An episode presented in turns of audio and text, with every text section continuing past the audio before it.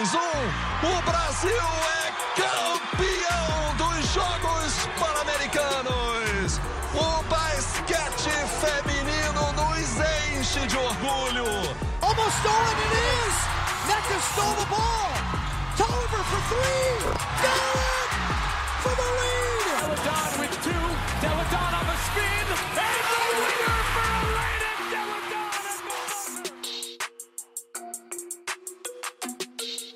Bom dia, boa tarde, boa noite, pessoal. Nós estamos de volta para poder continuar falando para vocês sobre o WNBA, sobre Europa, Eurobasket no caso, que começou hoje.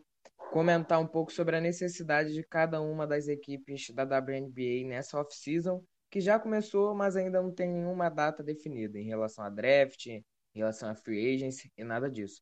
Então, caso você não me conheça, eu sou o Kainan. Eu sou a Ana.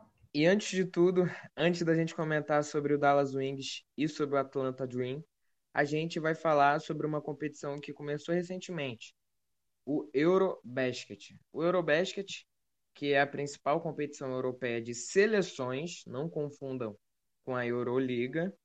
E sim, nossa, é uma competição próxima da outra, datas confusas. Sim, gente, acostumem-se, porque isso é FIBA, datas confusas, regulamento confuso, é, uma competição começa próxima da outra, mas enfim.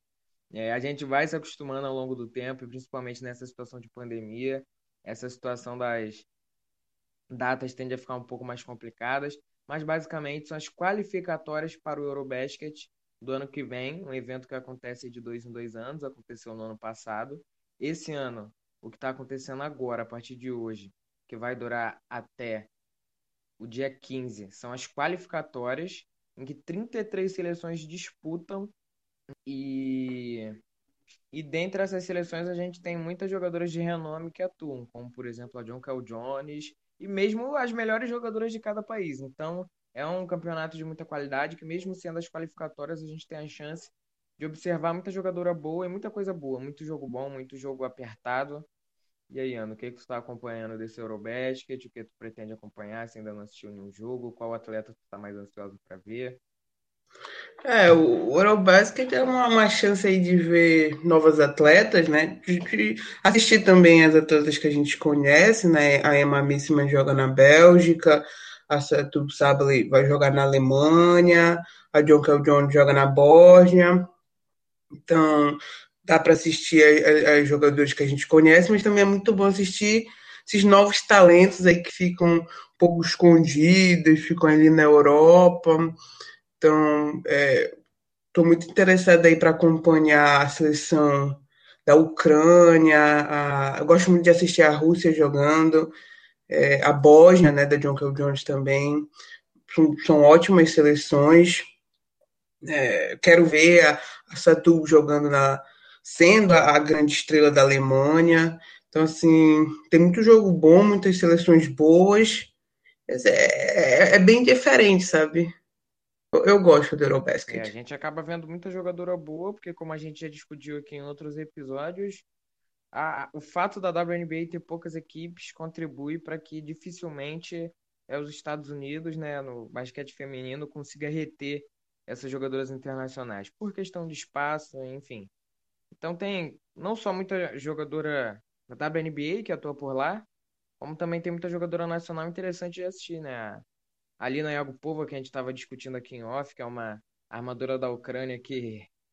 Assim, você só tem dimensão do quanto ela é boa quando você assiste ela, que hoje fez um triple-double. É, você tem a Raiza Muzina na Rússia, por exemplo, muitas outras atletas, a, a Bárbara Balentova na Eslováquia, enfim, são muitas jogadoras interessantes para poder assistir a nível de seleção e que vão estar tá aí disputando entre si para poder decidir quem vai compor a, o Eurobasket de 2021, que para mim é, foi. Eu comecei assistindo feminino, assistindo a WNBA, mas também o Eurobasket, que é uma que foi para mim assim muito atrativo. Eu gosto de tudo relacionado à seleção. E uma das coisas que me surpreendeu quando eu comecei a assistir é a quantidade de jogadora naturalizada que existe. É uma coisa que até o fã comum vai estranhar de ver, por exemplo, uma Courtney Vandersloot e a esposa dela, Ellie Quigley, jogando na Hungria, por exemplo. sabe? Ou a John Cal Jones na Bósnia, é... ou, por exemplo, a Alex Bentley na Bielorrússia, que não está jogando essa qualificatória por problema relacionado à Covid, mas tem muita jogadora naturalizada. A mais recente foi a Deanna Bonner, que vai jogar na Macedônia do Norte, que é uma das piores seleções ranqueadas a nível de FIBA, mas está aí. Como foi essa tua. A primeira vez que tu começou a ver essa. Qual, tua rea... Qual foi a tua reação a essas naturalizações em massa que acontecem das jogadoras dos Estados Unidos? Tu sabe que eu sempre me esqueço? O da Devonta Bonner, toda vez eu, eu, eu me assusto. Toda vez eu me assusto. Eu, eu, sabia que ela ia jogar e toda vez eu me assusto que ela tá jogando nessa seleção. Mas é o que acontece, né? Falta de espaço é, nos Estados Unidos, né? A, a seleção americana lá é, é, é uma grande panelinha, né? Com todo respeito mas é uma panelinha, então as jogadoras têm que, têm que tentar disputar é, Olimpíada e etc.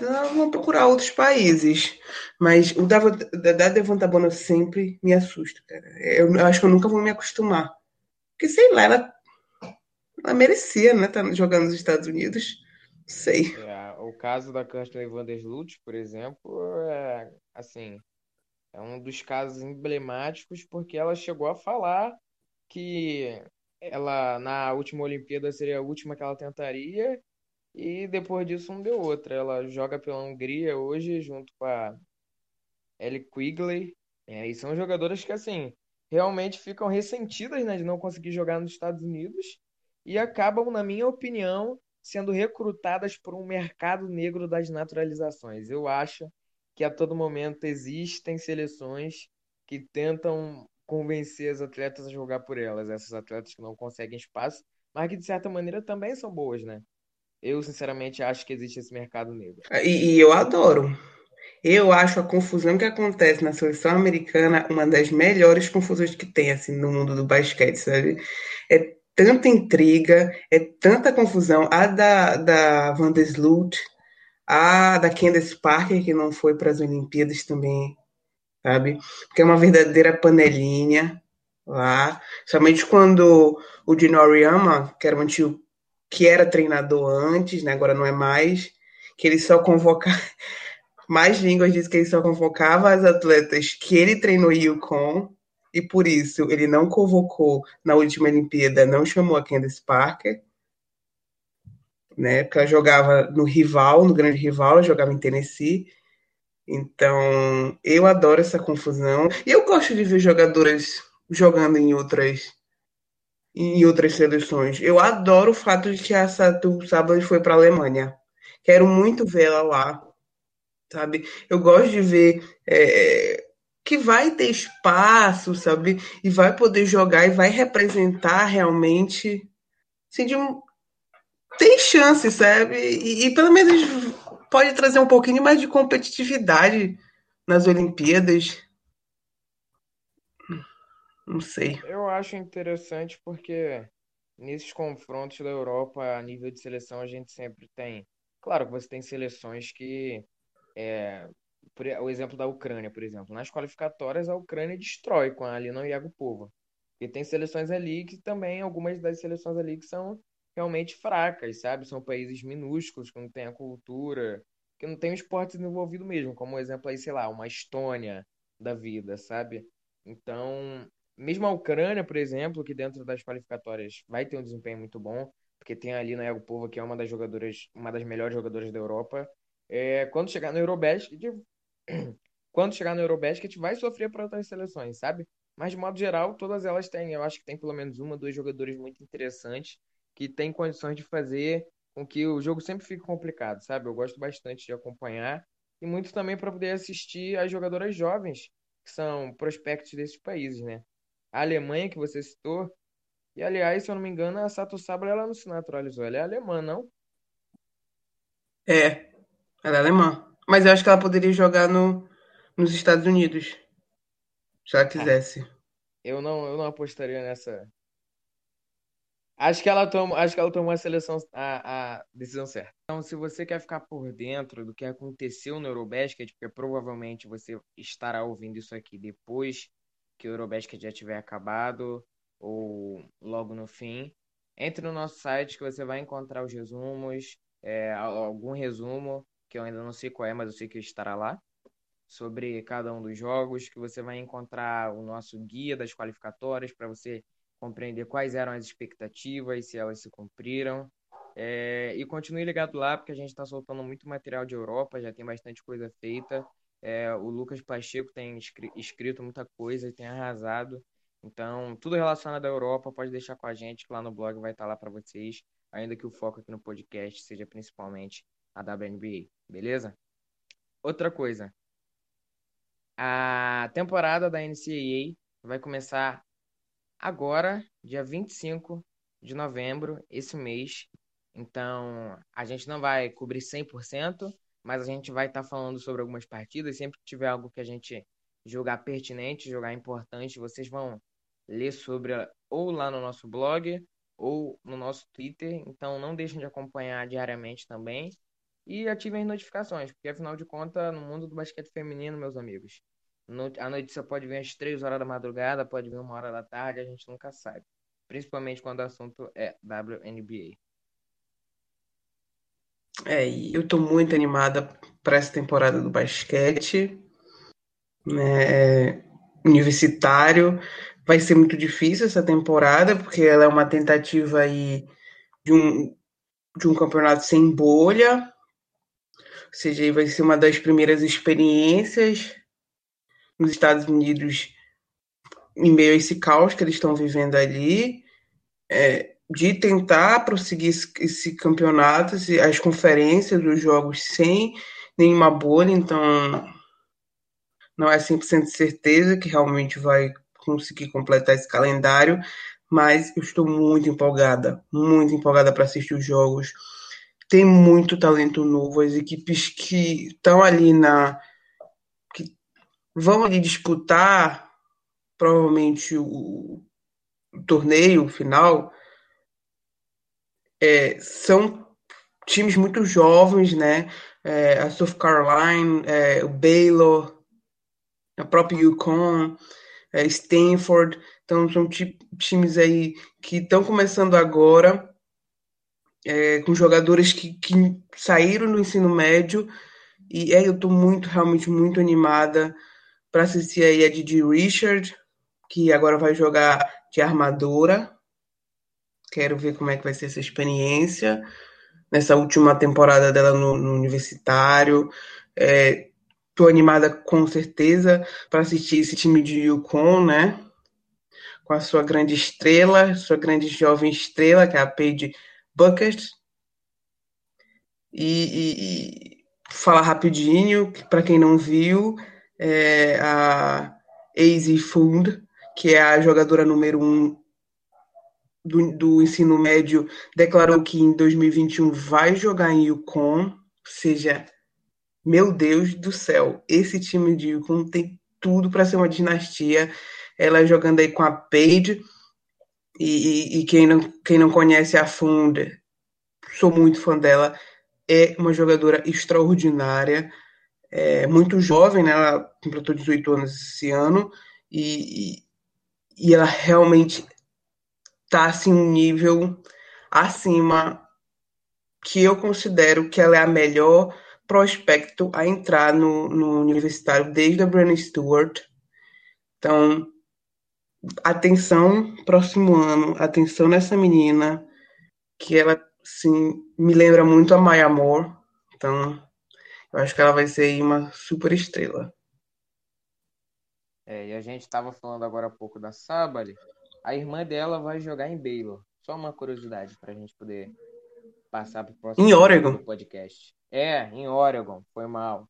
Confundi. Me confundi vai jogar com os nomes das, das universidades. Vai jogar em Oregon. Onde a, a Sabali jogou. Eu acho elas parecidas, sabia? Não em habilidade, em aparência. Seguindo, pessoal, a gente vai falar hoje sobre duas equipes, duas equipes que talvez vocês não tenham assistido muito essa temporada, mas que são equipes que empolgam muito em relação ao futuro, que têm muitas peças jovens, e elas são a Atlanta Dream e o Dallas Wings, como a gente já mencionou antes, né? Antes da gente começar a debater, é, eu acho que uma coisa legal da gente mencionar é que a gente não pode discutir muito as coisas em termos financeiros por, e ficar falando sobre números, esse tipo de coisa, porque a WNBA em si ela não é muito transparente em relação aos contratos das jogadoras. O que a gente tem de organização em relação ao contrato, planilha, esse tipo de coisa, é feito por alguns blogs independentes, que até são ótimas fontes que a gente usa para a maioria do material que a gente faz de que a gente faz ou fala de free agency, esse tipo de coisa. É, é o Rehoop Stats, é, que a gente usa como fonte. É, tem alguns arrobas bem interessantes de seguir, que está naquelas nossas listas lá no Twitter que a gente tem de perfis para poder seguir relacionado ao basquete feminino. E então a gente não vai discutir as coisas muito em termos de citar números, esse tipo de coisa. A gente vai mais falar de uma maneira geral em relação a isso para poder tentar dar uma dimensão para vocês. Então, é, essa, é, infelizmente, é uma realidade da WNBA, essa relação de transparência, né? É, o, o Hoop Stats, que é esse, esse, blog, ele fez um trabalho belíssimo, né? É, montando aí um pouco da situação salarial das equipes. É, é ainda a gente não... Além da, da WNBA não ser transparente com esse número, tem também o problema de que agora que a gente vai começar a conhecer realmente os impactos do, do, do novo acordo que a WNBA firmou com seus atletas. Então, agora que a gente vai começar realmente a saber como esse aumento salarial, né, que, que, que aconteceu, um aumento significativo, ele vai realmente afetar a, as jogadoras e vai a, a, afetar o roster das equipes. Então, é como o, o salário máximo, o max deal e, e, e, os salários das, das novatas, isso aí vai acabar dando uma modificada agora para esse ano, né? Que agora realmente é onde esse, esse, esse acordo é, esse acordo entre, entre as atletas e a WNBA vai começar realmente a ter feito nos times. É, porque na última off-season a gente. Esse acordo já passou a valer, a gente teve contratos feitos na base desse atual acordo, só que agora é, é o ano em que, como que eu posso dizer, é, é a off-season de agora é off, a off-season em que as equipes começam a se movimentar um pouco mais baseado nesse tipo de acordos, porque já tem, é, tem alguns, algumas jogadoras que têm acordos baseados no antigo modelo e outras baseados no novo. Então é uma realidade nova para a WNBA e que certamente terá impactos não só agora, mas como futuros, né? Mas já falando do Dallas, né, é uma das das equipes mais interessantes, para mim é a equipe mais interessante nessa questão porque é uma equipe muito jovem e os contratos jovens, esses novos contratos, jogadoras novas, elas são contratos baixos, é, salarial. Então é uma equipe que pode aí movimentar muito bem e além disso elas, e, é, o Dallas tem muitas escolhas no draft. Esse próximo ano tem três escolhas na primeira rodada. Então é um time que está cheio de possibilidade. E, e, eu acho que ele está nesse momento é, bem decisivo da franquia em que se tomar as medidas necessárias, ele, ele vira favorito, vira um contender em dois anos. Mas se errar, né, e apostar em jogadores que não vão render, como já aconteceu, aí é estaca zero de novo e reconstrução aí por um mais cinco anos. Eu acho que uma coisa legal da gente mencionar é que, assim, na WNBA, diferente do que a gente vê no basquete masculino, na NBA é, especificamente, é, a gente não tem muito dessas reconstruções longas. Claro que atitudes erradas, é, escolhas erradas por parte de diretorias podem acarretar em escolhas em consequências desastrosas para o futuro. Mas, por exemplo, a gente tem o Atlanta Dream agora é, desmantelado que ele, como que eu posso dizer, da última off-season, da última temporada para essa, a equipe migrou de uma equipe terrível, é, uma das piores equipes da, da WNBA, se não a pior, é, com jogadores ali com é, números historicamente ruins, para uma equipe com muito potencial, tendo Kennedy Carter, tendo a Courtney Williams, tendo a Chicken Strickland, tendo jogadoras é, que caberiam muito bem em qualquer outra equipe que estivesse disputando pelo título da WNBA, muito por causa da quantidade de times que a liga tem também, só 12 equipes. É, as equipes elas têm essa um pouco mais de facilidade de é, ter reconstruções menos demoradas, sabe? Essas reconstruções rápidas, como é o caso é, do Atlanta Dream, que trocou, fez um pacote de trocas na última off-season, conseguiu é, assinar com a Courtney Williams, veio a Shaquille Strickland do Connecticut Sun, e a gente já tem uma equipe que não é ótima, mas é uma equipe que disputa alguma coisa, é uma equipe competitiva pelas jogadoras que tem. É o caso também do Dallas Wing, sabe? A gente olha hoje para a liga e a gente não consegue identificar uma equipe em que a gente olha e fala, cara, essa equipe aqui, ela tem é, ela não tem nenhuma chance, de repente, de chegar aos playoffs no ano que vem. Porque são oito vagas para 12 equipes, então mais de 50% da liga chega lá, sabe? Então a, as equipes elas não precisam de muito para poder chegar nos playoffs. Elas têm condições de ser competitivas e não necessar e não e de não ser um tanque, sabe? Elas não precisam necessariamente ser ruins, ao contrário do que a gente vê na NBA, muitas equipes sendo ruins de propósito. Porque a maior parte das equipes vai para os playoffs, sabe? Então, acho que isso é uma característica diferenciada da WNBA em relação ao que as pessoas estão acostumadas a ver na NBA, né? É, realmente, a, a, o processo de reconstrução de um time, né? Um rebuild, que eles chamam nos Estados Unidos, é, na WNBA é um, é um processo que, se for feito assim, de forma adequada, é um processo bem rápido, né? é, lembra aí do Seattle Storm em 2015, 2014, é, eles eram o pior time da liga. Era um time que estava caindo aí seus pedaços, que todas as suas jogadoras clássicas estavam saindo, se aposentando. E aí precisou de dois drafts, que eles draftaram a Jill Lloyd e a Brianna Stewart. Algumas escolhas certas aí de, de roster e, e, e virar uma grande potência. Então, assim, a construção de um time ela é bem, ela é bem rápida e a, isso, isso para mim torna assim, muito interessante, porque um time ele não vai ser ruim por muito tempo. Não vai ser tipo o New York Knicks, que é ruim há uns 100 anos.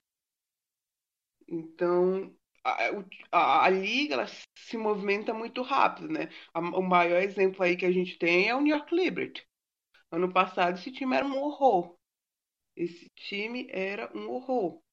E agora é um, uma identidade totalmente diferente, uma cultura totalmente diferente que não vai demorar muito se a Sabrina Unesco se tornar a jogadora que todo mundo espera que ela se torne, não vai dar muito para esse time estar tá aí disputando um título.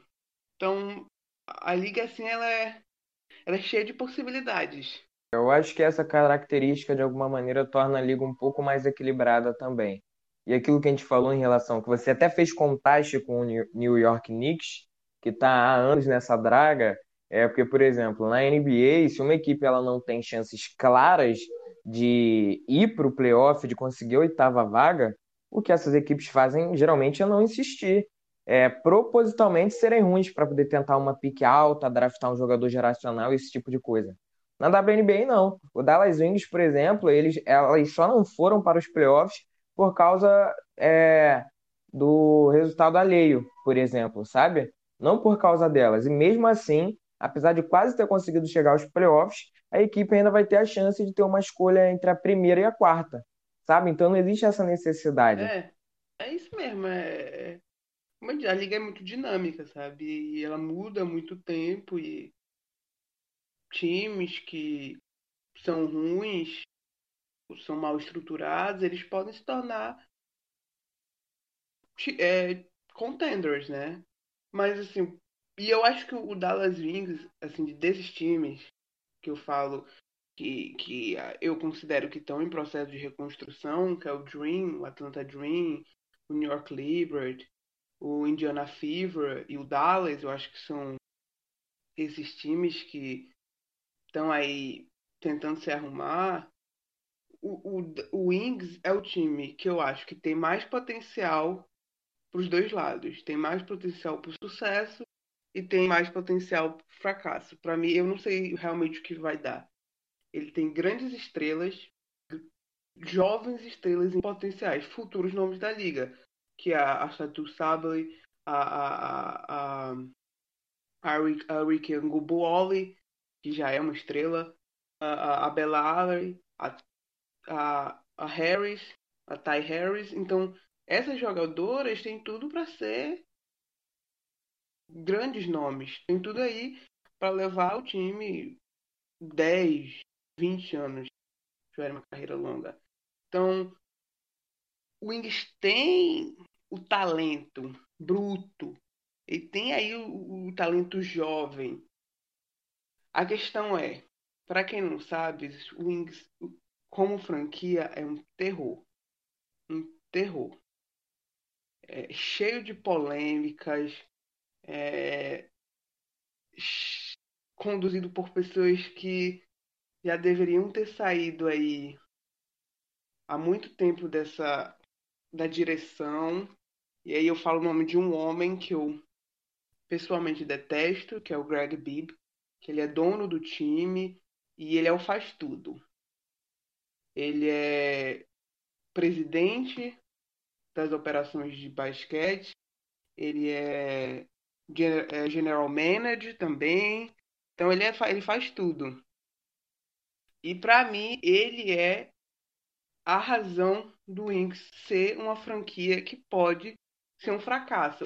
Esse Wings que a gente conhece hoje, para mim, se ele for um fracasso, é, em nome, é por causa desse homem chamado Greg Bibb. É, e entrando um pouco mais aí na free agency do Dallas Wings, é, a equipe tem como contratos garantidos a Aston Nudur, a ala pivô, que quase não jogou essa temporada. A gente vai discutir isso um pouco mais daqui a pouco. A Moriah Jefferson, uma ala. A Isabelle Harrison, uma pivô. E a Kyla Thornton, que é outra ala pivô. Pode jogar de ala pivô, mas costuma jogar mais ali na posição 3. E não garantidos, a gente tem a Sato Sabali, a Bella Larry, a Tiasha Harris, a Gustafson, a pivô gigantona, a Kate Lu, a Ogumboeyo e a Marina Mabry. E nenhum agente livre irrestrito. Entretanto, a gente tem a Alicia Gray, foi um, um dos, talvez não uma das principais jogadoras da equipe, mas uma das que mais jogou esse ano, que é agente livre restrita, em que outra equipe pode chegar oferecer uma montante de dinheiro e a equipe decidir se aceita ou não. E falando sobre draft, que obviamente tem implicações na, na montagem do elenco, porque é uma quantidade de dinheiro que seria destinada a um calouro, a uma caloura, a equipe vai ter uma escolha de loteria, e a gente sabe que dependendo do local na loteria, na, no draft, assim como na NBA, a, uma jogadora recebe mais ou menos. Quanto maior for a sua pique, mais a jogadora vai receber. E além disso, ela tem a quinta pique, a sétima pique, a décima terceira e a décima sexta. Isso além da pique da própria equipe, que vai estar ali entre a primeira e a quarta. Então a equipe tem aí cinco escolhas, sendo que no training camp da WNBA a gente pode ter 15 jogadoras e em um roster normal a gente pode ter 12. Isso porque algumas equipes às vezes costumam ter até menos, 11 é, quando essa equipe tá, tem muitos contrato, contratos grandes. Que foi o caso, se eu não me engano, do Chicago Sky essa temporada, do Las Vegas Aces, de algumas outras equipes. Então, a gente já viu quão complicado é o cenário para equipe, né? O que você pensa, Ana, sobre essa como vai ser essa off-season para o Dallas Wings? Pois é, para quem não conhece, só os contratos garantidos que o Kainan falou aí, são contratos que se tu cortar a jogadora, o salário dela ainda vai ser descontado nesse teto salarial. Então, todo time tem uma quantia de dinheiro que pode gastar, né, o teto, até o teto, e aí os salários são descontados. E aí os salários garantidos, mesmo que se tu corte a jogadora, o salário é descontado do, do teu teto. Os não garantidos, principalmente os salários que a gente viu os salários de novatas, eles podem, tu pode cortar a jogadora e tu vai ter o dinheiro para ti para gastar com outra pessoa. E aí, como a gente viu, o Dallas tem bastante dinheiro, né? Pode aí cortar peças, se ele quiser aí é, se ele quiser dar um contrato grande para outra jogadora. Então, a questão é, primeiro, o problema do Dallas. Os contratos garantidos não fazem o menor sentido. Simplesmente não fazem o menor sentido. O maior contrato que o Dallas tem hoje é da da Du, acho Du, que absolutamente não jogou nada na temporada. Não jogou nada. Nem quando a Harrison ela teve uma lesão no joelho e acabou a temporada dela, nem isso ela entrou. Quem passou a jogar ali como pivô, se eu não me engano, foi a Satu Sabali, que, que nunca jogou essa, essa posição em Oregon. Sabe? Então, para ver como a Dur estava lá no banco mesmo, lá na rotação, lá no fim da rotação. Então, primeiro, esse contrato não faz sentido da Dur. O contrato da, da Mo Jefferson é outro contrato bizonho. É, é, Para quem não sabe, a Mo Jefferson ela veio com a troca da, da Liz Cambridge. Né? Então, a Mo Jefferson seria aí essa grande a, a grande estrela que vinha para suavizar a saída da Liz Cambridge, foi uma saída super conturbada, né? E aí eles dão um contrato para Isabella Harrison e draftam a Bellari, também não faz sentido. É... Então os contratos pesados são esses contratos garantidos. Para mim não faz sentido nenhum o que o Dallas fez aqui. Realmente eu não entendi. Eu achei que o draft eles foram para um lado e a free agency eles foram para o outro. Então por isso que eu falo que o Greg Bibb, que é o general manager, é uma pessoa que eu não consigo entender o que, que esse homem pensa. E a outra questão é o time demitiu o Brian Egler, ou seja, tudo que a gente está falando aqui é especulação. Porque tudo que vai acontecer é baseado em que tipo de técnico eles vão ter. Porque o Brian Egler era o técnico que eles escolheram para um Dallas que não existe mais. Que era um Dallas com a Liz Cambridge, que era um Dallas com a escala de Smith, que era um Dallas pronto já para disputar o título. Aí, no ano que o, que o, que o Egler chega em Dallas, a Liz Cambridge cai fora, no ano depois, a, a Scarlett Smith engravida e aí ela tem outra outro problema novamente com a diretoria. Diz que a diretoria, para quem não acompanhava e não lembra, é, diz que a diretoria não não deu nenhum tipo de atenção, não deu nenhum tipo de ajuda enquanto ela estava grávida, e aí ela pede para sair. Então, esses anos do Dallas são marcados por sucesso no draft, eu considero, né? A, a Rickon Gumbole é, é, é, assim, um steal dentro do draft, um roubo, né? E aí, sucesso no draft, Satu Sable, Bella e a, a Ty Harris, mas em outras áreas não não consegue funcionar. Na Free Agency o time foi horrível, e o time sempre é marcado todo ano por polêmica. Alice Cambridge, Khaled Smith e agora o Brian Egler do nada pede para sair dizendo que teve aí diferenças de filosofia. É, o pouco que a gente sabe sobre a saída do Agler é que foi por diferenças de filosofia. E o, a gente fica perdido, essa é a verdade. Porque a gente tem uma franquia que tem um histórico de decisões muito estranhas recentemente, como você falou na montagem do elenco. É, parece que uma hora né, dá indícios de que está indo para um lado e depois dá indícios de que está indo para outro. E aí é, demite o técnico, alegando, não alegando, mas é o que a gente sabe pelos bastidores, diferença de filosofias. E a gente se pergunta que filosofias são essas, sabe? É porque a gente viu, na minha opinião, assisti muitos jogos do Dallas porque primeiramente eu amo algum Boeio e porque eu estava muito interessado em saber como que a equipe como que essa equipe ia se desenvolver entendeu? E você não entende o que que acontece, sabe? O que as decisões que a equipe tomava dentro de quadra. Você não sabia se existia um conflito entre o que o Brian Agler queria e de repente o Greg Bibb queria, porque ele é o tipo de, de administrador que gosta de se meter nas coisas, gosta de fazer, gosta de ter todas as decisões da equipe sob controle dele. É, porque, cara, essa lista de contratos garantidos da equipe, como você disse, são ridículos, cara são extremamente ridículos. E a maioria, é, os principais desses contratos ridículos, eles foram assinados nessa off-season. A gente teve, por exemplo, é, a gente teve, por exemplo, a Isabelle Harrison renovando com a equipe.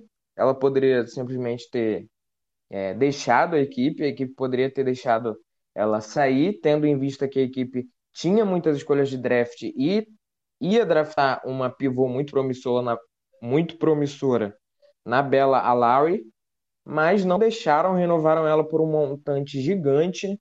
É, ela foi a pivô titular da equipe. Trouxeram a Aston Nudur de Chicago, que em Chicago teve média de 17 minutos por jogo, e em Dallas praticamente não jogou pelo maior salário da equipe. Ela recebe o maior salário da equipe e jogou nessa temporada 11 minutos por jogo. Ela praticamente regrediu na metade em todas as médias dela em relação a Chicago. Quando a Harrison lesionou, que a gente talvez pensou que fosse ver a Nudur jogando a posição 5 como pivô, porque ela pode jogar tanto na posição 5 como na 4. Ela não jogou, então, em termos de tentar desenvolver a Larry, essas escolhas não tiveram sentido, porque, obviamente, são dois jogadores que comem minutos da pivô, é, da pivô que a equipe selecionou e muito promissora. É, e é um, é um montante de outras escolhas questionáveis. A própria Moriah Jefferson, a última temporada que ela completou saudável, ela é uma ala é, assim que pontua muito, que defende bem, mas a última temporada dela saudável foi em 2016, gente. Então, sem condições, sabe? É, a Gustafsson foi uma pivô que não jogou também, é uma pivô gigante, bem, bem lenta, mas é uma pivô jovem que não jogou a temporada inteira praticamente. É, a, eles preferiram colocar eles, eu falo assim, eles, mas a gente não tem noção nem de quem foi, sabe? De quem partiu esse tipo de visão. A gente não consegue ter certeza. É, é, quando a Harrison lesionou, como você falou, e teve problema no joelho, quem jogou no poste baixo dentro do garrafão foi a Satu Sabali. E isso, obviamente, prejudicou o desempenho dela, porque essa é uma função que ela nunca jogou. Ela sempre foi uma stretch four, uma ala pivô ali versátil, sabe? E nem nesse momento a gente viu a Nudur, que era o maior, é o maior contrato da equipe, tendo algum minuto relevante, sabe? Isso mesmo se resolvesse colocar ela em quadra, e a Bela? O que, que iam fazer com ela? Entende? Então, são muitas decisões questionáveis. É, eu acho que a equipe é uma candidata fortíssima é, é nessa oficina. Na verdade, a sensação que dá é que a equipe tinha a chance de reter tanta gente e não queria abrir mão de ninguém, sabe? A equipe não queria abrir mão de ninguém. Então, renovou todo mundo, ainda que essas renovações apesar da gente até entender de certo ponto por ser jogadores muito promissoras, essas renovações trazem problemas de montagem de elenco para a equipe que a gente não tem noção de se essa diretoria, se o Bib vai ser competente o suficiente para poder resolver, sabe? O que me parece mais lógico é a equipe fazer um pacotão de escolhas junto com a Nudur ou alguma dessas outras jogadoras e tentar enviar para alguma equipe em troca de uma estrela, talvez para ajudar na defesa da equipe, que foi terrível, talvez uma jogadora para jogar ali no poste baixo, é, junto com a Larry, né, que eu digo sendo reserva, não sei. É, mas a gente não tem noção se a equipe vai ter competência para poder fazer esse tipo de escolha, para poder tomar esse tipo de decisão, sabe? Decisões que a própria equipe é, se colocou na posição de ter que tomar. Claro que seria dolorido você ter que, por exemplo, deixar uma Moriah Jefferson, é, uma, ou simplesmente não trazer a Nudur, não renovar com a Harrison, mas a equipe preferiu isso, e agora a gente está nessa posição, sem entender é, de onde essas escolhas estranhas vinham e se a equipe vai ter competência para poder fazer alguma coisa, né? Porque é uma equipe que vão, vai ter muitas escolhas e tem muita jogadora para pouca vaga, né? É, exatamente. É, a gente ainda. É difícil falar assim, o que, que o Dallas vai fazer, porque não tem técnico, né? Então, assim, a escolha do técnico talvez mostre o que o time é, pretende, qual é os planos. Se trazer, por exemplo, um, um técnico novato, uma técnica novata, aí talvez isso confirme que o time realmente quer construir a partir do seu talento seu talento novo. É, aí em torno da, da Santo Sable, da Bela, da Rick, mas trazer aí, por exemplo, um técnico mais veterano, aí talvez o time já, te, já sonhe aí com, com ser competitivo mais rápido do que eu acho que ele pode ser. Mas o que eu o que eu o que eu faria? Eu não, realmente eu não, não sei dizer o que, que ele vai fazer o time tem muitas aí, muitas interrogações.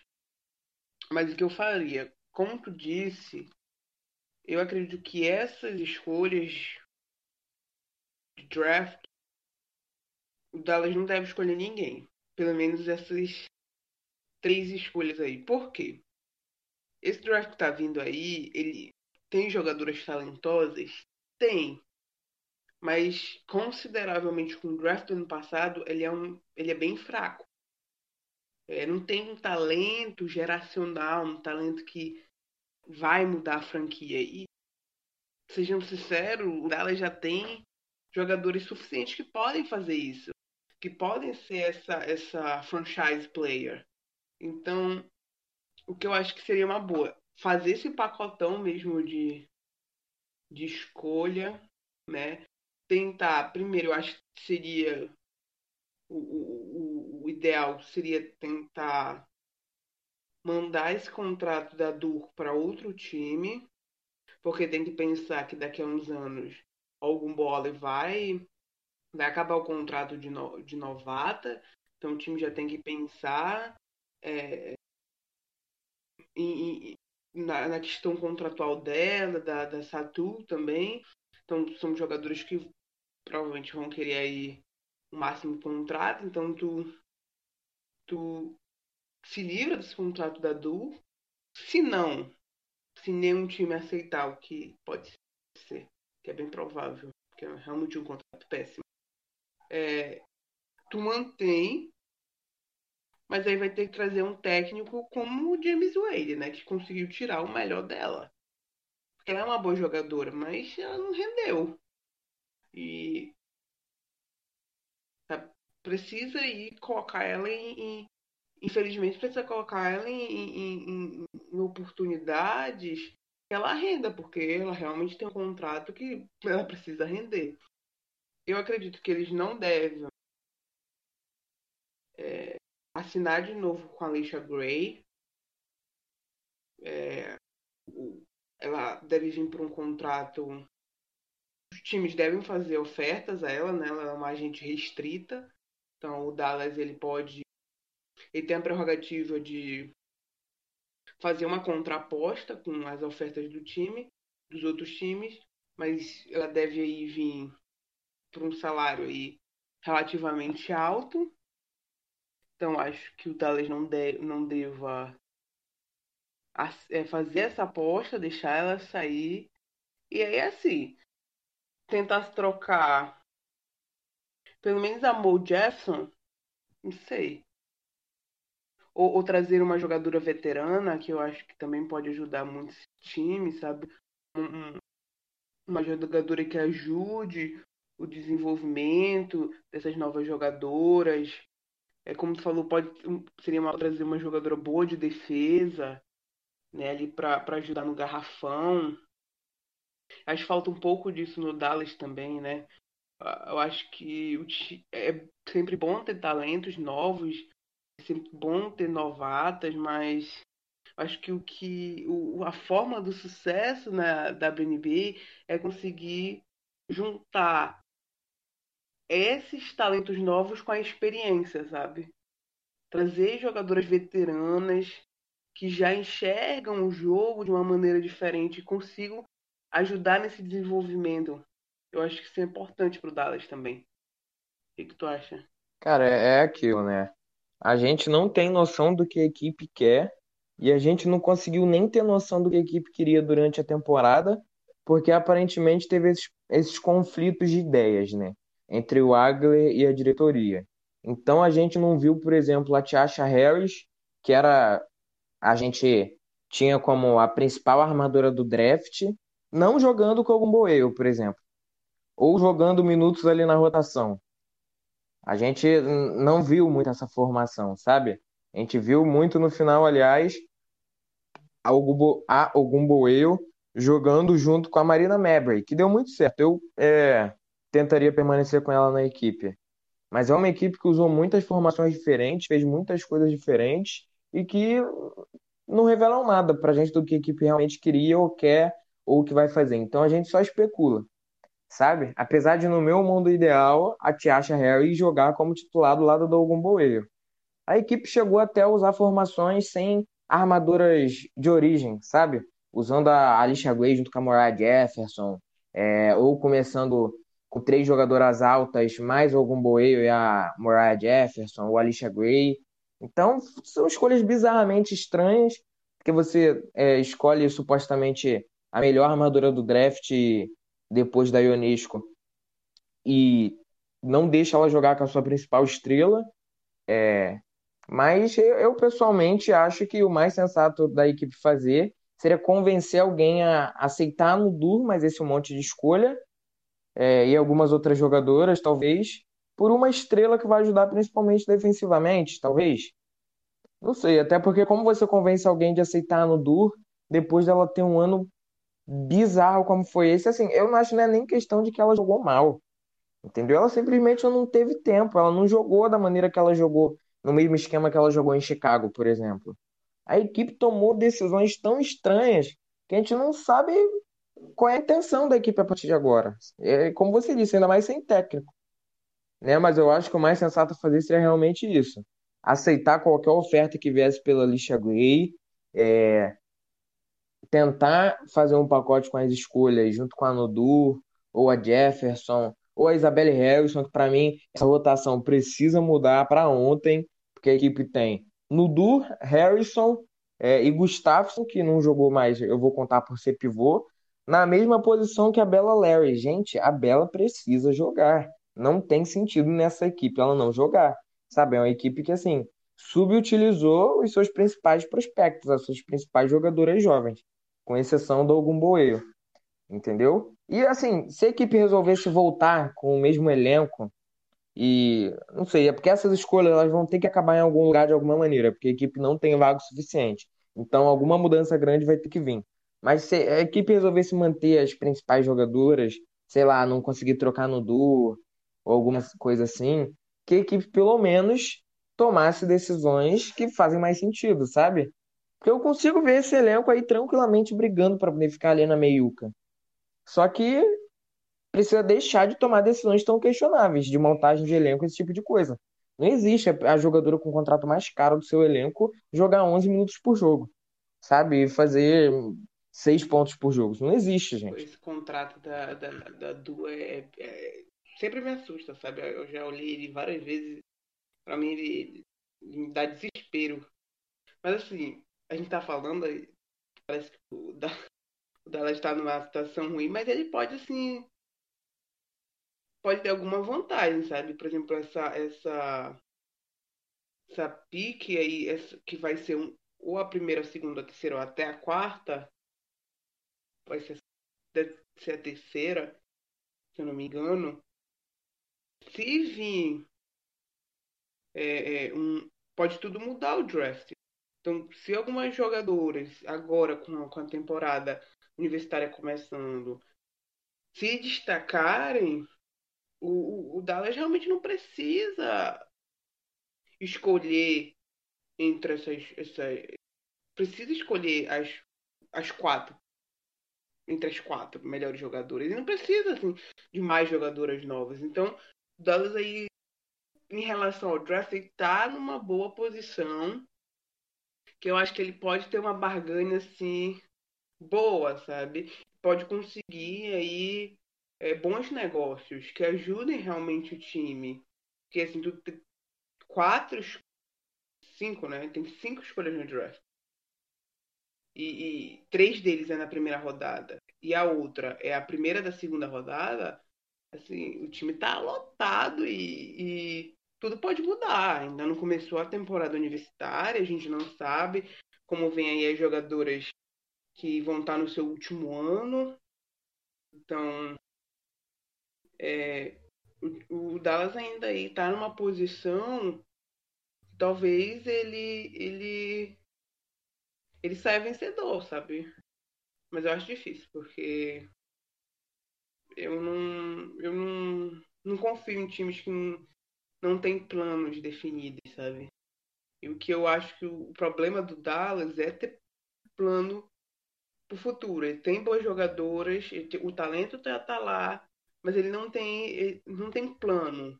Não sabe, o time não tem identidade ofensiva, o time não tem identidade defensiva. Então aí o, as jogadoras ainda estão vagando.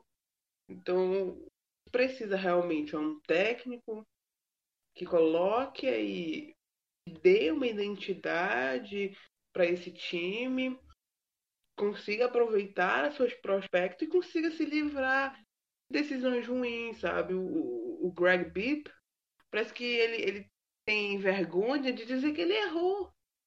Sim, a Mo Jefferson não é Alice Cambridge. Não, não, não suavizou a, a saída dela. Mas ok, a Alice Cambridge queria sair, tá tudo bem. Errou com a Du, errou, segue em frente, sabe? Parece que ele, ele fica apegado às suas escolhas e errou, errou, sabe? Segue em frente e o time tá numa boa posição. Agora, como eu disse, o time tem a possibilidade de ir pro céu ou continuar aí nesse limbo que nunca é, vai para os playoffs, fica ali disputando a última vaga, se for, é um time que vai ser eliminado facilmente por times mais, mais bem arrumados. Então, assim, precisa aí um plano para conseguir dar esse salto, porque jogadora tem, talento tem muito. É, e é, é o que você falou, é a equipe que vai ser sempre competitiva, mas é, a gente vai, a gente vai sempre olhar e falar, caramba, olha a jogadora X, jogadora Y, que jogadoras promissoras são. Mas que a equipe, se continuar nesse mar de decisões estranhas, ruins, não vai dar condições para seus jogadores se desenvolverem, sabe? E é o que a gente está falando. A equipe precisa seguir em frente, independente das escolhas ruins que fez, precisa, mas a equipe precisa deixar de se colocar em posições de ter que tomar decisões difíceis, sabe? Porque, por exemplo, é, o que a gente reclamou sobre a rotação de pivôs, que a Bela quase, que a Bela jogou, jogou menos do que poderia jogar por causa que é uma posição é, que tem a Harrison que renovou e a gente não entende muito bem o motivo essa off-season, que tinha a Nudur podendo jogar, que tinha Megan Gustafsson que também não jogou, que não jogou essa temporada, mas a equipe se colocou nessa posição de precisar decidir, sabe? Porque ou a equipe dava, dava minutos para a novata promissora que, ela, que era a Bela, ou a equipe deixava um de seus maiores contratos no elenco tendo menos minutos no banco. Sabe? É, eram escolhas difíceis, a própria equipe se colocou em condições de precisar tomar. Então precisa diminuir essa quantidade de escolhas difíceis, sabe? Precisa parar de se colocar nesse tipo de condição. E a verdade é que a equipe tem potencial para fazer muita coisa interessante, para poder mexer muito bem, porque quem não vai querer. Sempre vai ter uma equipe que vai querer apostar na Moriah Jefferson, por exemplo. Ah, a última temporada dela saudável foi em 2016? Foi, mas ela pontua muito. Entendeu? É, ah, a Alicia Gray é uma pontuadora do caramba, mas está pedindo muito dinheiro. Ah, vale tentar, vamos, dar um contrato gigante aqui para ela. Sabe? Sempre vai ter equipes dispostas a, a, a, a fazer esse tipo de coisa. O Dallas está em uma posição boa, que pode fazer coisas boas, porque tem muito talento que pode, é, se não ser desenvolvido, é, se tornar algo melhor, pelo menos agora, através de uma troca ou outro tipo de coisa. O problema é que a gente não confia na diretoria para poder tomar esse tipo de decisão. A gente não confia no Greg Bibi, entendeu? E a gente tinha falado sobre empacotar essa, todas essas escolhas. Eu, eu pensando aqui, pensando aqui, eu acho até mais provável que a equipe troque essas escolhas individualmente, sabe? Porque eu acho que poucas equipes iriam até o Dallas falando, nossa, eu preciso selecionar cinco jogadores no draft, sabe? Porque com o problema que a gente tem na WNBA de poucas vagas, acho que é, esse problema favorece mais que a equipe talvez troque essas escolhas, de repente uma escolha mais uma jogadora por uma jogadora ali para rotação. Então a equipe está em posição de ou fazer muita merda, que é o que a gente acredita que tenha mais chances, ou de conseguir muita coisa boa com as peças que tem, sabe? Então eu realmente espero que ano que vem o quinteto titular da equipe seja e o quinteto com mais minutos seja Tiasha Harris, que foi a armadura que eles draftaram esse ano, junto com o Gumboeo, é, talvez aí já na posição 3 a gente pode discutir, de repente é, uma da Moriah Jefferson, Alicia Gray, é, ou a própria Kyla Thornton, que funcionou, apesar de ser uma ala pivô que funcionou em alguns momentos da temporada, é, junto com a Bela como pivô, e aí na posição 4 a gente vê, eu não sei, de repente a Samuelson, mas Tiasha Harris, Ogumboeo e a Larry tem que ser titulares nessa equipe, sabe? Tem que ser titulares. Com certeza, com certeza. É, tu, tu tem um talento aí, vai, tu sabe que vai ter um nível maior, vai ter que ter um talento maior que é teus titulares, tem que apostar no teu, no teu prospecto, sabe? O time, é, ele tem espaço, e tem tempo, e tem condições para deixar essas jogadoras aprenderem com seus erros, para deixar essas jogadoras se desenvolverem dentro do jogo. Essa é a melhor maneira que pode se desenvolver, que é dentro das partidas, é tendo minutagem. Assim, se eu pudesse dar um conselho pro Dallas Wings, pro Greg Bibb, se estiver escutando isso, olha, tu não precisa montar o teu roster com as jogadoras mais absurdas do mundo. Não precisa ter tanta sede ao pote e guardar para ti as melhores jogadoras do mundo com medo de que elas vão sair para outros times. Tu tem que montar o roster que é ideal pro time que tu quer. É, é, é isso, sabe? É, dói perder a Alicia Gray, dói perder a Isabella Harrison, dói, claro. Mas não dá para construir numa liga com 12 jogadoras, num elenco de 12. Não dá para ter todas as jogadoras que tu quer. Mas tu tem que ter jogadoras que tu sabe que vão ajudar a construir a identidade do time. É isso, cara. É, eu acho que é isso.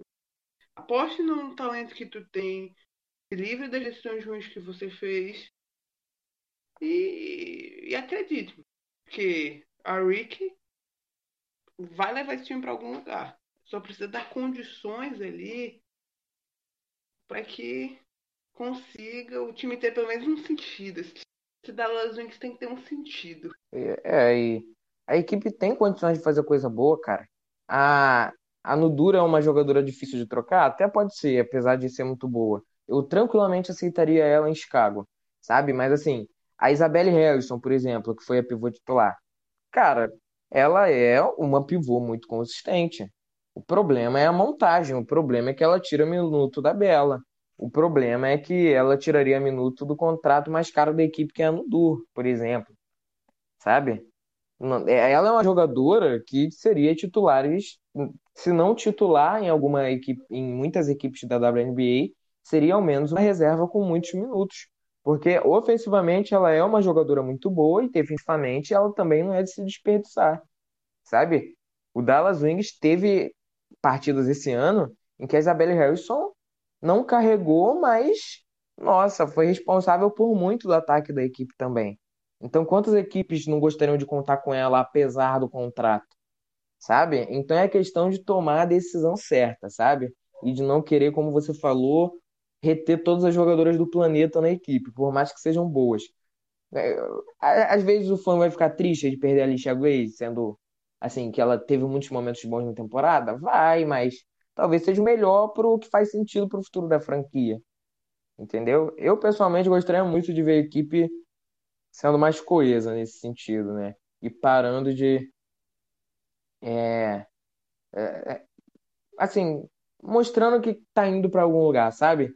Tipo, quando você assiste o New York Liberty, do Alt Hopkins, que é o técnico, você sabe que aquela equipe ali, meu irmão, ela pode ser a pior equipe do planeta.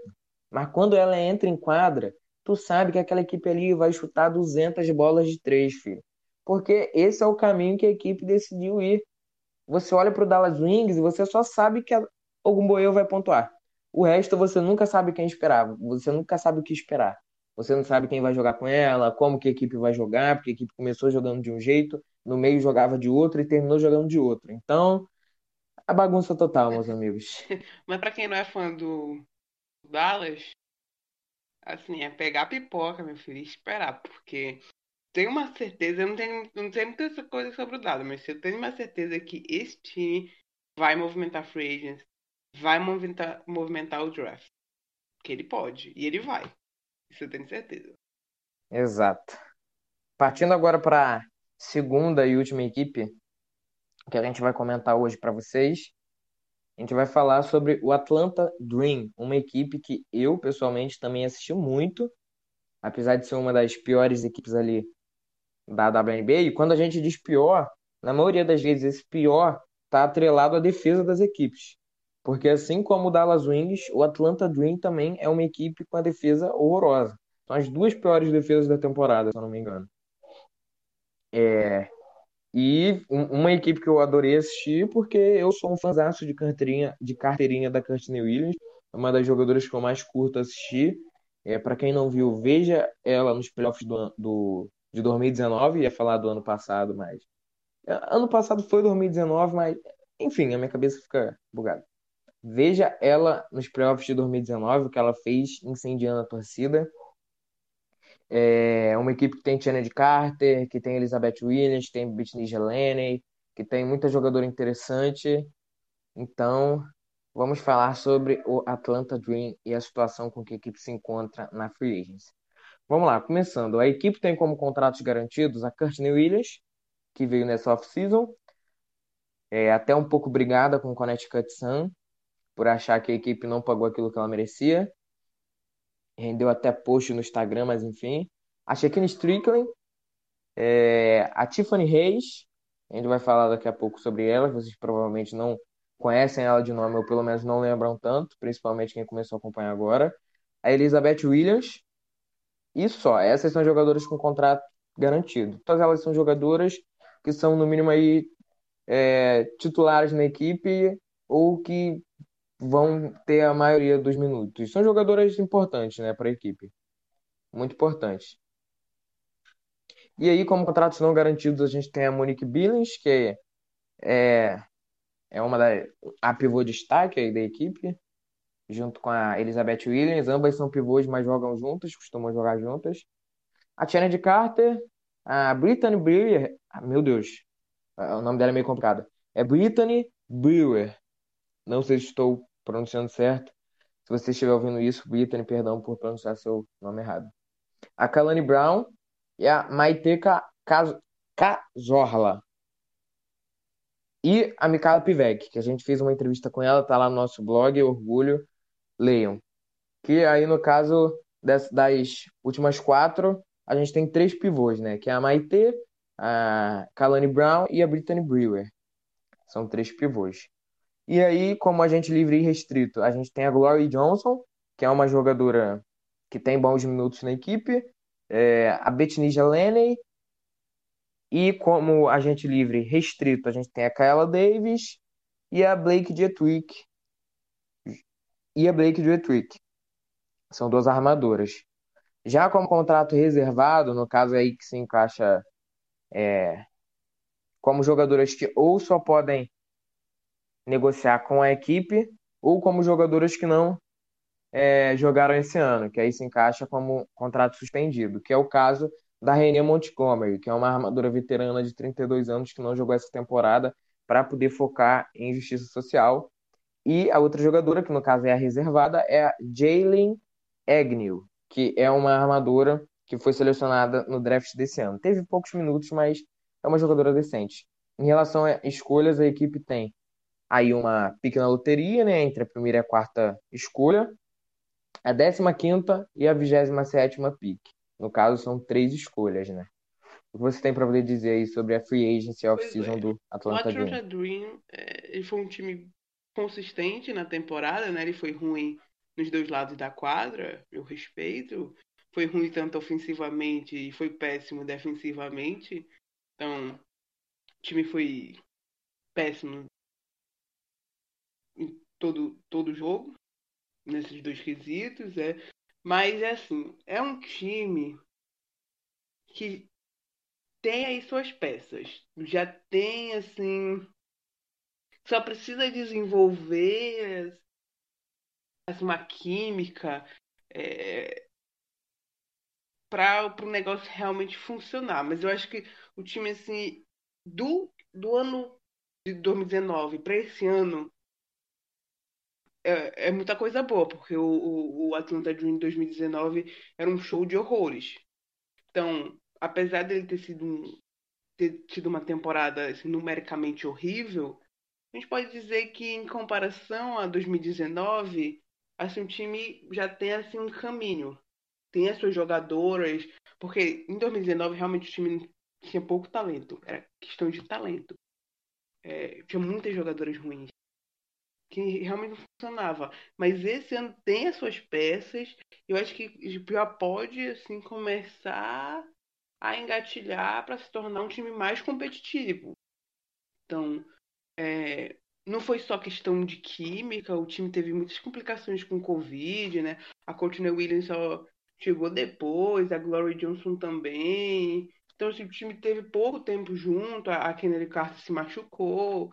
Então, essas questões eu acho que influenciam. Aí é, eu realmente preciso ver uma temporada toda completa do time que, que treinou junto antes, teve uma, uma pré-season, tem assim jogos na temporada para eu dizer, olha, esse time, essa é a identidade do Atlanta Dream e tal. Mas se esse time tem futuro ou não.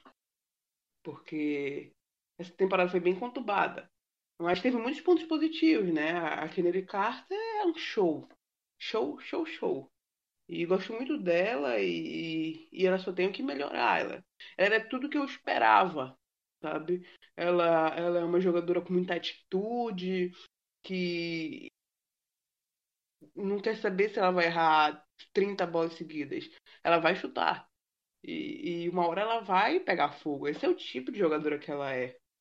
E é muito divertido assistir ela. E eu acho que a Courtney Williams ela vai encontrar o seu, seu suas pernas, né? Ela, ela realmente sentiu muito assim o tempo que ela ficou afastada. Ela chegou em quadra, ela não estava aí em ritmo de jogo, eu achei. Demorou para ela pegar um pouco de ritmo. Quando pegou a temporada já estava já tava indo embora. Então, eu acho que a Courtney Williams vai assim, uhum. provar a uhum. jogadora que ela é, uhum. mostrar realmente aquela jogadora dos playoffs de 2019, uma jogadora sensacional. A, a, a Tiffany Reis vai voltar, que talvez seja um ótimo sinal para a defesa, porque a Tiffany é uma ótima defensora. E, mas eu acho que a prioridade desse time é renovar com a Lennon. Acho que essa é a prioridade uma ótima jogadora, espetacular.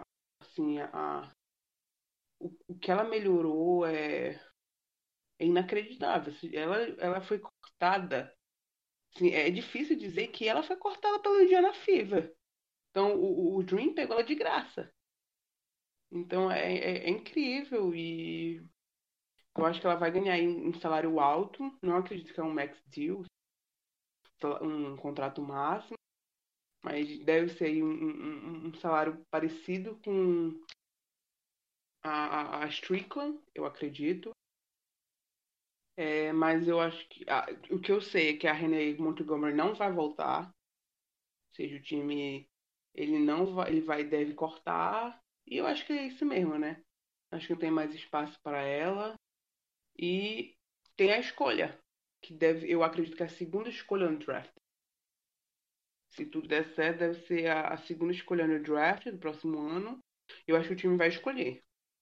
E muito interessante para ver quem é que ele vai escolher, sabe?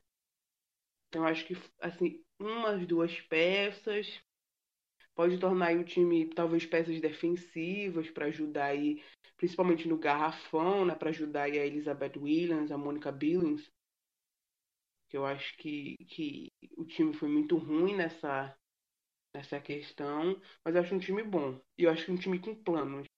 Eu só preciso que a Nick Cohen sabe apareça mais aquela treinadora que ela foi há dois anos atrás. Que, que, realmente consiga aproveitar o, seu, o melhor das suas jogadoras. Acho que eu preciso que, que, que realmente o time consiga ser bem treinado. Mas as peças estão aí. É, eu, pessoalmente, acho que diferente do Dallas Wings, que precisa fazer muita coisa, eu acho que o Atlanta Dream precisa fazer relativamente pouca coisa para poder sair vitorioso desse draft, né? Porque é como você falou, a Tiffany Reis vai voltar, que é uma jogadora veterana, 31 anos, é, 8 anos de carreira, se eu não me engano, uma jogadora estabelecida, ótima pontuadora, que nesse momento está jogando na Espanha e está jogando muito bem, sendo a Tiffany Reis que a gente conhece, ela deve ajudar na defesa. Mas assim como você falou sobre a Nick Collins, nossa, eu acho que não existe colocação mais perfeita, sabe? Porque a equipe teve duas jogadoras ali no outing defense, é, defensive, né? Das melhores defensoras da temporada, que foi a Betnija Lenny e a Elizabeth Williams, que de fato são boas defensoras individuais, mas você vai ver o defensive rating da equipe, a equipe é simplesmente o décimo defensive rating. Defensive rating. E por isso rendeu muitas críticas a essa colocação ali da Williams e da Betnija Lane, da na, no outing defensive, né? E eu até compreendo, porque elas são realmente boas defensoras individuais, mas a defesa coletiva da equipe é horrorosa. A equipe defensivamente é triste de assistir, sabe? E pra, você não entende, você não consegue compreender muito bem, porque os números parecem não condizer com os jogadores que tem no elenco, sabe? A equipe toma muito ponto em transição. É, é claro que você, por exemplo, ter a Courtney Williams não ajuda, porque a Courtney Williams não é uma boa defensora, é uma jogadora muito baixa, nem tem condições de ser uma ótima defensora. É, mas a equipe, ela é uma equipe muito ruim defensivamente, tem números em todas, é, todas as estatísticas defensivas da equipe são bem ruins. É, e ofensivamente, apesar da equipe estar tá ranqueada com números ruins, eu não me preocuparia tanto, porque é, você tem uma equipe que promete ofensivamente para o futuro, mas que sofre muito por causa da defesa, né? E você não entende muito bem porque a equipe, você olhando individualmente, tá bom, a Williams não é, não é uma ótima defensora, mas é uma boa defensora, longe disso, mas a equipe tem a Elizabeth Williams, tem a Tiffany Reis que vai voltar, tem a Bethany Jalene que é uma boa defensora, então acho que o que falta mesmo é a Nick Collin é, fazer alguma alteração, sabe? Eu, eu, eu não senti ela tentando fazer algo de um pouco diferente para poder tentar corrigir a defesa da equipe, sabe? E tá mais do que claro que a equipe não confia nas pivôs reservas que tem, né? Porque você tem ali a Kalani Brown, você tem a Brittany Brewer, que eu até acho que teve. Não jogou praticamente, mas quando entrou, ela teve alguns textos interessantes, principalmente como protetora de aro. Você tem a Maite Cazorla que está na Espanha, é, mas a Brewer e a Brown não tiveram minutos essa temporada. Então, se a equipe se movimentar, acredito que vai ser no sentido de tentar adicionar um pouco mais de defesa é, no garrafão, mas eu acredito que essa deficiência defensiva precisa ser corrigida mais na prancheta do que por adicionar algum nome, sabe? A equipe tem bons nomes demais para poder, numericamente, é, estati estatisticamente, ser tão ruim como é. É, assim, é, é outras coisas que não faz sentido, sabe? O Dream, assim, o que o time é, o, o, o elenco do time realmente, o, o que o time produziu, assim, não faz muito sentido, pelo menos para mim. Quando eu vi antes da temporada, eu realmente fiquei muito animada, muito animada. Porque assim, tu vê jogadoras, são jogadoras de alto nível, sabe? Então, tu acreditava que pelo menos é, ofensivamente o time conseguisse render mais. E conseguisse pelo menos também é, é, não ser tão frágil ofensivo, é, defensivamente, mas foi isso que a gente conseguiu ver, né? Foi um time extremamente dependente da, da, da Kennedy Carter. E quando ela se machucou, aí o time desfaleceu. Mas, como eu disse, essa temporada o time foi muito, muito conturbada, sabe? Por questões do Covid mesmo. E os jogadores demoraram para chegar. Se eu não me engano, a, a, a Brown, a Lenny Brown, também demorou bastante para chegar, para ser liberada, junto com a Courtney Williams. Então, isso acaba impactando é um elenco novo que não se conhece. Então, isso talvez acabou impactando em como acontece dentro de quadra, sintonia dentro de quadra. Então, realmente, esse próximo ano, essa próxima temporada vai ser bem assim, decisiva para a gente ver o potencial realmente do Dream, do Dream. Porque é com mais tempo e a gente consegue realmente ver. Porque, assim, o que eles talvez vão fazer ele não vai modificar muito do que tem hoje, eu acredito. Que o elenco aí vai. Eles vão adicionar talvez a, a escolha de primeira rodada. A primeira. A, a escolha de primeira rodada, né? Podem até trocar para baixo, isso também é uma possibilidade, mas eles devem adicionar essa escolha. É, eu acredito que devam adicionar aí mais uma pivô. Não acho que eles vão assinar com a, com a Glory Johnson. Devam aí adicionar mais uma pivô e é isso. Mas as estrelas estão aí. O talento está aí já. Devem adicionar uma, duas peças. E aí é assim, é. É questão de entrar em sintonia, questão de treinar para o time começar a ser competitivo, mas eu tenho boas esperanças com esse time.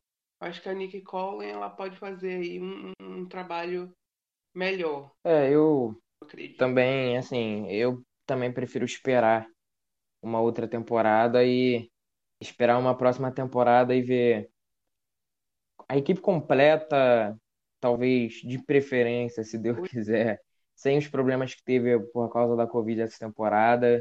Porque a gente sabe que, por exemplo, o offensive rating da equipe é o décimo primeiro, sabe? O penúltimo. E é uma jogadora que tem boas jogadoras atacando, mas quando a gente coloca na balança que a Kennedy Carter se lesionou, que a Courtney Williams chegou depois, é, a gente compreende o porquê é, esses números parece não condizer com o que a equipe tem no papel, sabe?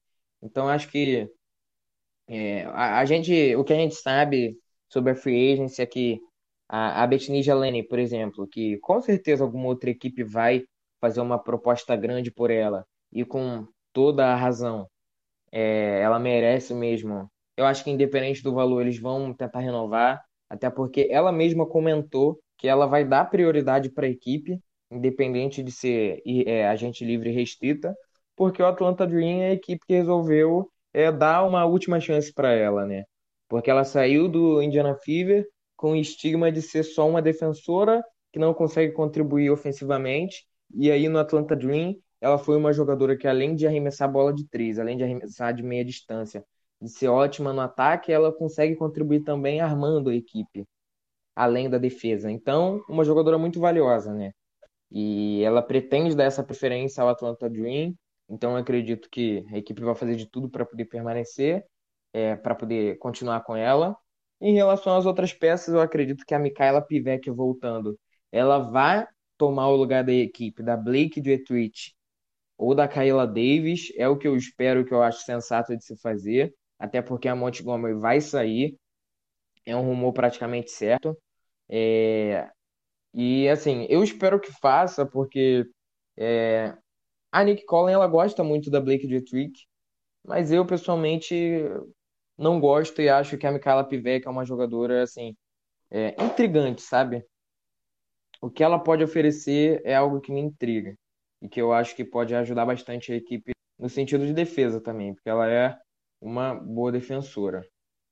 Então, acho que a equipe vai, se tiver alguma mudança, vai ser nesse sentido de peças do banco, talvez adicionar uma pivô ou dar minutos para Brittany, que é o que eu faria.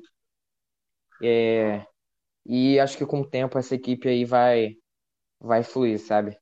E vai ser uma equipe que vai disputar forte, né? Porque Kennedy Carter, um pouco da equipe ter sido é, ter números não tão bons assim na, no ataque, na minha opinião, principalmente por causa dessa questão que você comentou, mas a Kennedy Carter ela tem tudo para poder fazer esse ataque ser muito melhor, porque como novata, ela tomou decisões ruins, ela é uma jogadora, como você falou, tenta, tenta, tenta e nunca vai parar de tentar, mas ela ainda assim tem muita, ela toma muitas decisões sabe? De tá vendo a, a Griner na frente dela, ela vai tentar fazer uma cesta em cima dela.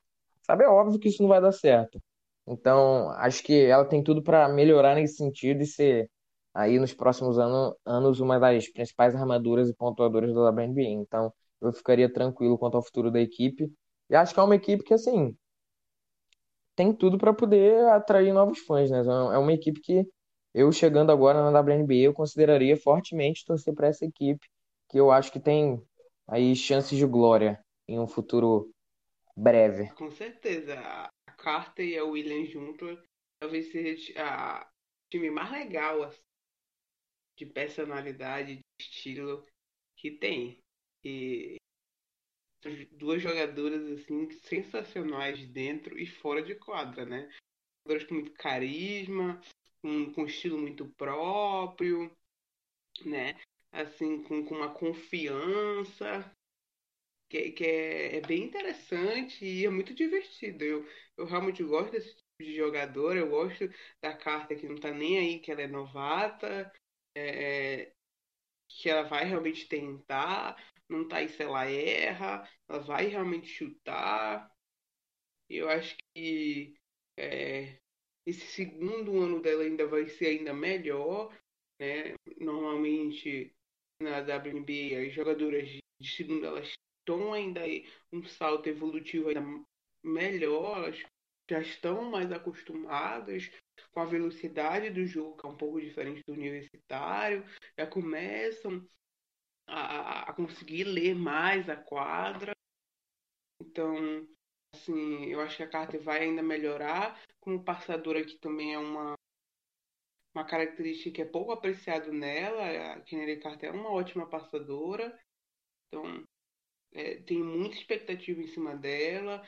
É, é, quero ainda ver essa dupla que jogou pouco, né? Kennedy Carter e Courtney Williams, sabe? que se encaixar aí fica mais interessante aí o Dream aí vira um time realmente divertidíssimo. Pode não ser assim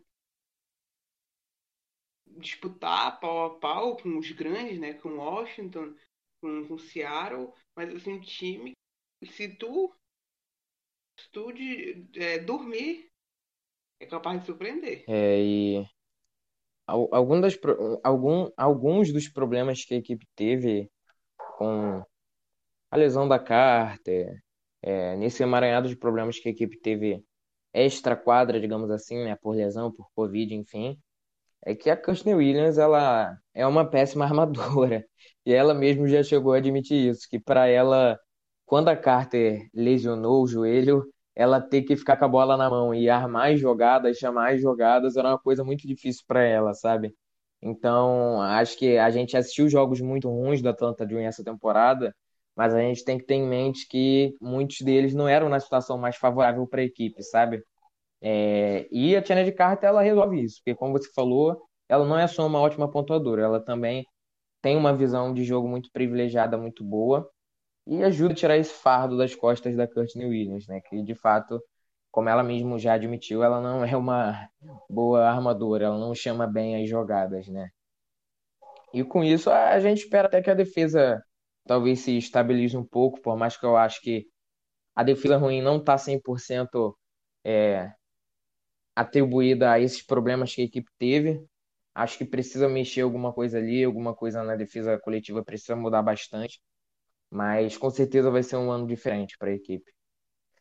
Então, Ana, é, assim, que jogadora tu vê dessa free agents que talvez caiba ali para poder ajudar é, o garrafão do Dallas Wings, de repente, ou para poder ajudar o garrafão do Atlanta Dream? Quem você acha que seria interessante, de repente? Pro Dallas, tinha que ser uma jogadora que eu acho que seria uma veterana, que o time já tem muitas jogadoras novas, então tinha que ser aí uma veterana líder, é, mas também não poderia ser uma jogadora que vá exigir muitos minutos, é, porque a, o ideal aqui é desenvolver o elenco que tu já tem. É, então, uma Simone August, talvez, ser uma jogadora mais barata, é uma líder é, que já é bem é uma líder que, que é conhecida e para ajudar e a desenvolver a, a, as novatas da liga. Tá, quem que tu acha pro Dallas? Cara, eu acho que para Dallas eu traria talvez só mesmo. É, é porque você falou bem, né? Talvez a equipe precisasse de um pouco mais de experiência, né? De gente ali que tem vida em playoff, esse tipo de coisa. Eu acho que talvez uma pivô reserva, veterana. Eu acho que uma armadura não seria bem o que a equipe precisa. Acho que está bem servido nesse sentido. Acho que dá para ficar do jeito que tá, mas talvez trazer ali uma uma jogadora para poder cumprir alguns minutos ali mesmo.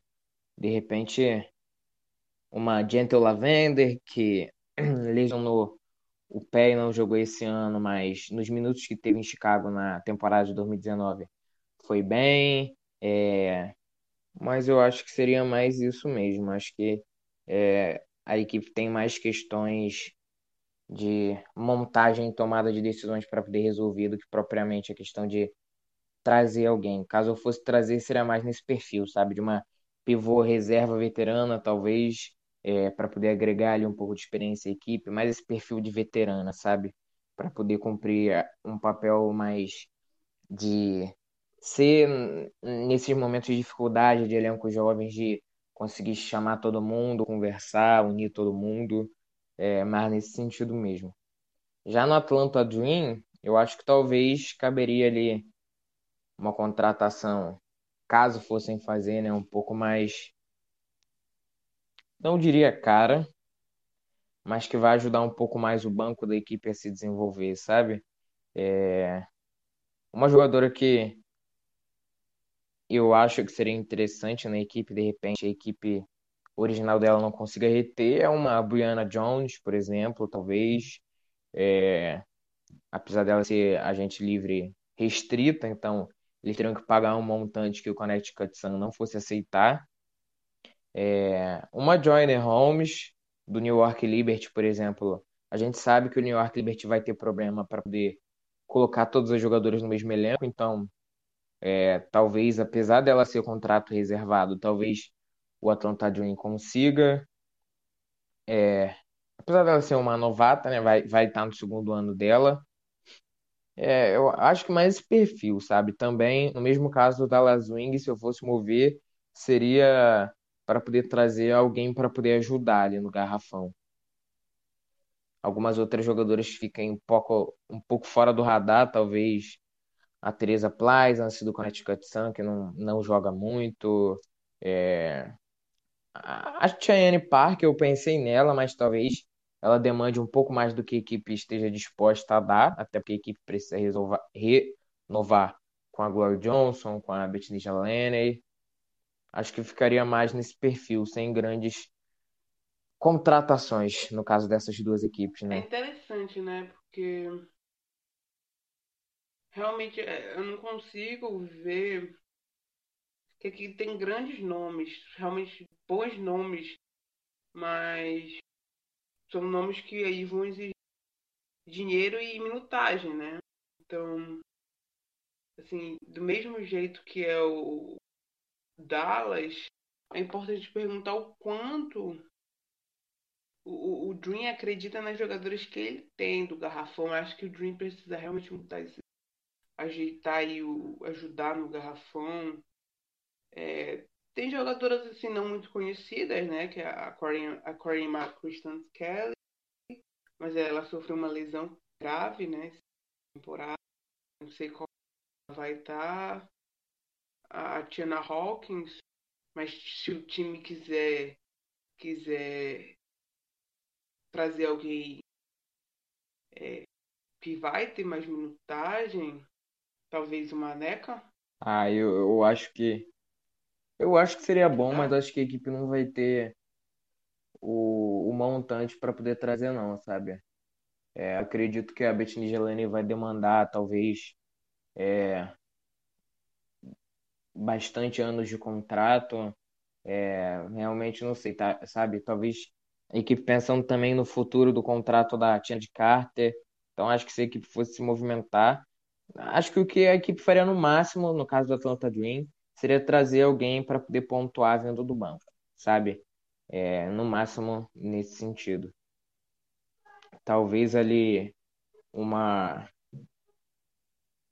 Danielle Robinson, quem sabe, acho que seria interessante. É, seria, né? Pra, somente se for aí pra, pra transformar um banco ainda mais.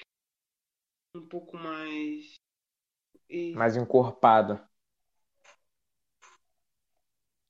É porque eu quero muito ver a Micaela Pivec na WNBA, porque ela tem um conjunto de skills que são muito diferentes do normal. Então, é, não dá para poder cravar nada com muita precisão, porque eu acho que ela deve receber uma chance, né? Mas alguém ali, porque a gente viu quanto que a equipe sofre quando a Courtney Williams precisa armar, ainda que ela pontue muito, né? Então, como vai ficar esses minutos sem a Tined Carter, sem a Courtney Williams? Então, talvez a equipe precise se preocupar um pouco é, com a rotação, sabe? Com, com a maneira como a equipe vai atacar quando nenhuma das duas estiver em quadra, ou quando só tiver uma delas, principalmente quando for só a Courtney Williams. Apesar de eu achar que não é a ideia da equipe, né? Ficar alternando entre as duas e sim jogar as duas juntas. Então, talvez a equipe precise se preocupar um pouco com isso. É, adicionar um pouco de agressividade ali no banco, acho que cairia bem para a equipe. Uma jogadora um pouco mais agressiva, como é o perfil talvez da, da Erika Wheeler, de repente uma Kia Vaughn seria interessante, a pivô do Mercury, apesar de eu achar que ela não sai, mas ela também acho que conseguiria contribuir bem ali vindo do banco. É, esse perfil de jogadora, e se possível também que acrescente experiência, né? É, eu acho que. Eu gostei da ideia da Daniela Robson.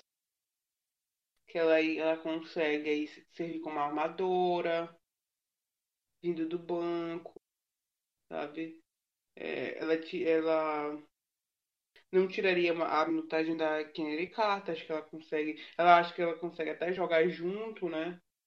Porque no Las Vegas esses eles jogam. Eu, eu, eu acho que ela seria ela seria uma boa alternativa para poder entrar no lugar de Uhum. uma das duas quando, quando uma da dupla não estivesse em quadra, sabe? Principalmente caso é, queira descansar a Carter, porque a Danielle Robinson ela é uma armadora muito acima da média, ela é uma armadora muito boa. Por mais que nem sempre seja a função, essa seja a função dela na equipe. A gente cansou de ver jogos delas aí de dela aí beirando as 10 assistências, ela é- tem uma visão boa. O negócio é o contrato, né? Acho que talvez ela demande mais do que a equipe esteja disposta a pagar. Porque ela teve uma temporada é, excelente, né? Com o Las Ela Vegas teve uma temporada boa, mas o bom é que tipo, não acredito que ela vá voltar pro Las Vegas, né? Porque com a Plum voltando, ele deve ficar com a Jack Young e com a Lindsay Allen, talvez. Então, que já tá com um contrato Acho que ela seria, ela, acho que a, a Daniela seria uma boa. E acho que o time tem espaço para investir um pouquinho mais, sabe? Para construir talvez um, um, banco mais sólido que realmente cuide dessa parte. Eu acho que esse é o, é o ponto ideal do, do Dream, não precisa fazer grandes coisas, né? É, o Dream precisa aí cuidar é, do garrafão, trazer é, alguém que auxilie ali a Isabelle, a Williams e a Monica Billings, ajude aí na defesa do garrafão e alguém para para trocar esse, esse, esse, essa essa dupla da Kennedy Carter com a Courtney Williams, que eu acho que o plano do Dream é sempre manter uma das duas em quadra jogar as duas juntas e se manter uma das duas em quadra. Então, acho que a Daniela Robinson é uma peça interessante, porque ela não muda muito o jeito como o Drew joga, né? Que é de ataque e, e, e jogo rápido, movimentações de bola mais rápidas. Gosto bastante dela, ela teve uma, uma boa temporada pelo Vegas. É, realmente é um nome interessante.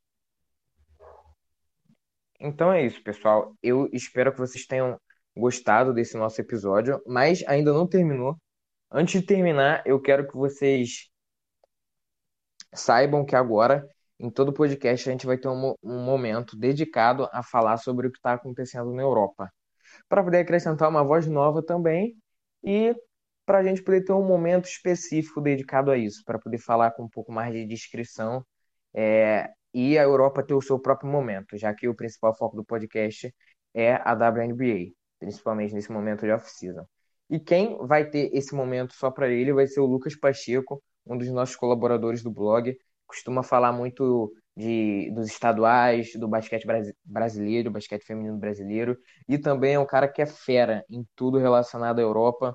É um cara que tem uma memória fotográfica, acompanha há muito tempo é, as competições europeias, assim como é, Copa, esse tipo de coisa. É um cara referência para mim em relação a isso. E ele, a partir de agora, vai ter no final do podcast esse momento dedicado a ele. Que vocês gostem, deixem o feedback em relação a esse momento. Então, fala aí, Lucão. Saudações a todas as ouvintes, a todos os ouvintes. Eu sou Lucas Pacheco, colaborador do blog, e eu vim aqui hoje para falar um pouquinho da temporada de basquete europeu, o que está acontecendo na Europa. Bom, eu vou dividir um pouco em dois, duas competições principais, né? A principal competição de clubes, que é a Euroliga, e mais para o finalzinho eu vou falar do, da janela FIBA que teve é, agora no mês de novembro. Eu vou explicar um pouquinho o que, que as seleções se reuniram, o que, que elas estavam disputando. Enfim, então vamos lá. Começando pela Euroliga. A Euroliga é o principal torneio de clubes do, do basquete na Europa. É um torneio bem tradicional. E esse ano a FIBA, junto com os clubes, resolveram mudar o, o formato do torneio por conta da. tentando se adaptar por conta da pandemia de Covid-19. É, o que a FIBA e os clubes decidiram Lembrando que na Euroliga Feminina é, a organização é da FIBA, cabe à FIBA. Bom, o que foi decidido é que, diferentemente do que vinha sendo implantado, de dois grupos de oito clubes cada, esse ano foram divididos em quatro grupos. Então, ficando quatro grupos com quatro equipes em cada um.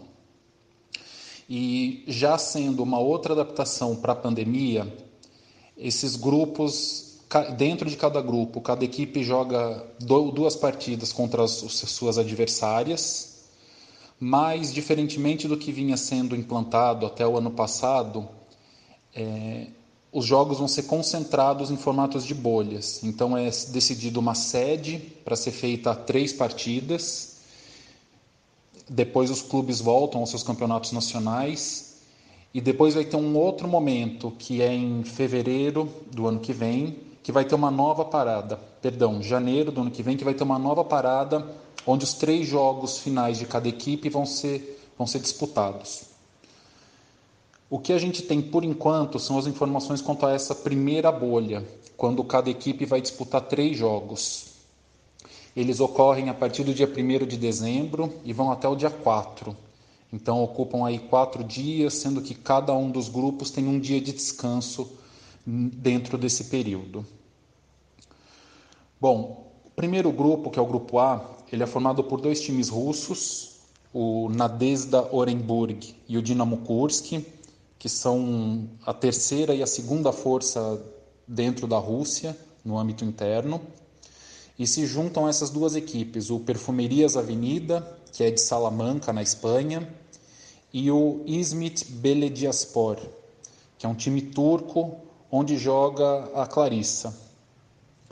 O Izmit, ele vem de uma ele vem de uma fase, ele conseguiu a classificação a partir de uma vitória que ele obteve numa fase, numa fase prévia, que também foi adaptada, foi um jogo só. Quem, class, quem ganhava classificava para a fase de grupos, que no caso foi o time da Clarissa. O grupo A vai ser disputado com sede em Istambul, de 1 a 4 de dezembro, como já foi dito.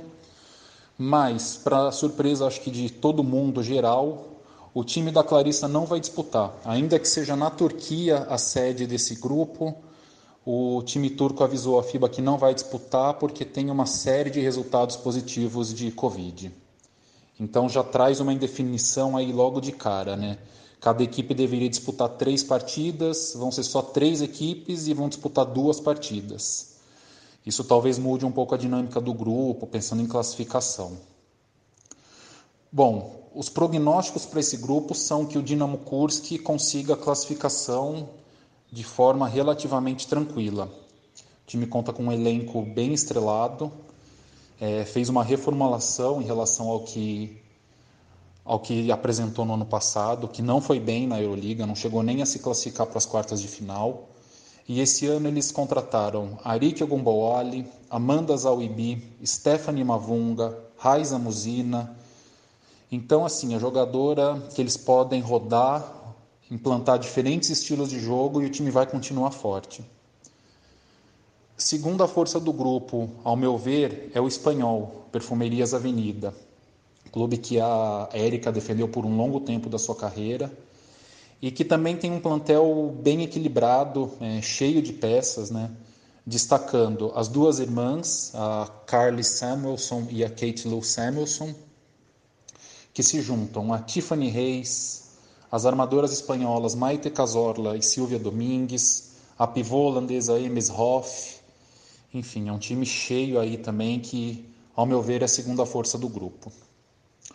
O time de Orenburg, que é outro time russo, a sua principal estrela é a Monique Billings, que disputou a WNBA pelo Atlanta Dream, e o Smith, que infelizmente não vai disputar essa primeira rodada, mas a gente manda boas vibrações para que todo mundo fique bem, ninguém tenha complicação da Covid.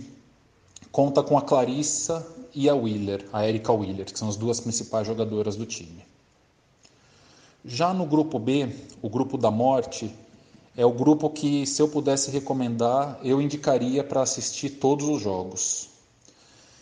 É, a quarta força, que eu acho que corre por trás, é o time polonês, Arka Gdynia, Gdynia desculpem se eu pronunciei errado, é, cuja principal protagonista é a armadora eslovaca Bárbara Balintová. Tirando o time polonês, as outras três equipes são três forças europeias que vão disputar muito provavelmente, inclusive, ponto a ponto para ver quem fica em primeiro e quem fica em segundo. Lembrando que são os dois primeiros colocados de cada chave, de cada grupo, que avançam para as quartas de final. O Fenerbahçe vem em busca do seu primeiro título europeu, primeiro título da Euroliga. É, e tem uma rivalidade turca muito forte, porque o, o Galatasaray já tem um, uma Euroliga, então o Fenerbahçe vem com tudo para tentar equiparar e conta no elenco com Jasmine Thomas, Kyla McBride, Satu Sabali, Kaya Stokes, contratou recentemente uma pivô da Letônia, Christine Vitola, que inclusive estava no time húngaro que perdeu para o time da Clarissa na fase qualificatória. Enfim, é um time muito bom, muito bem organizado pelo técnico espanhol Victor Lapenha.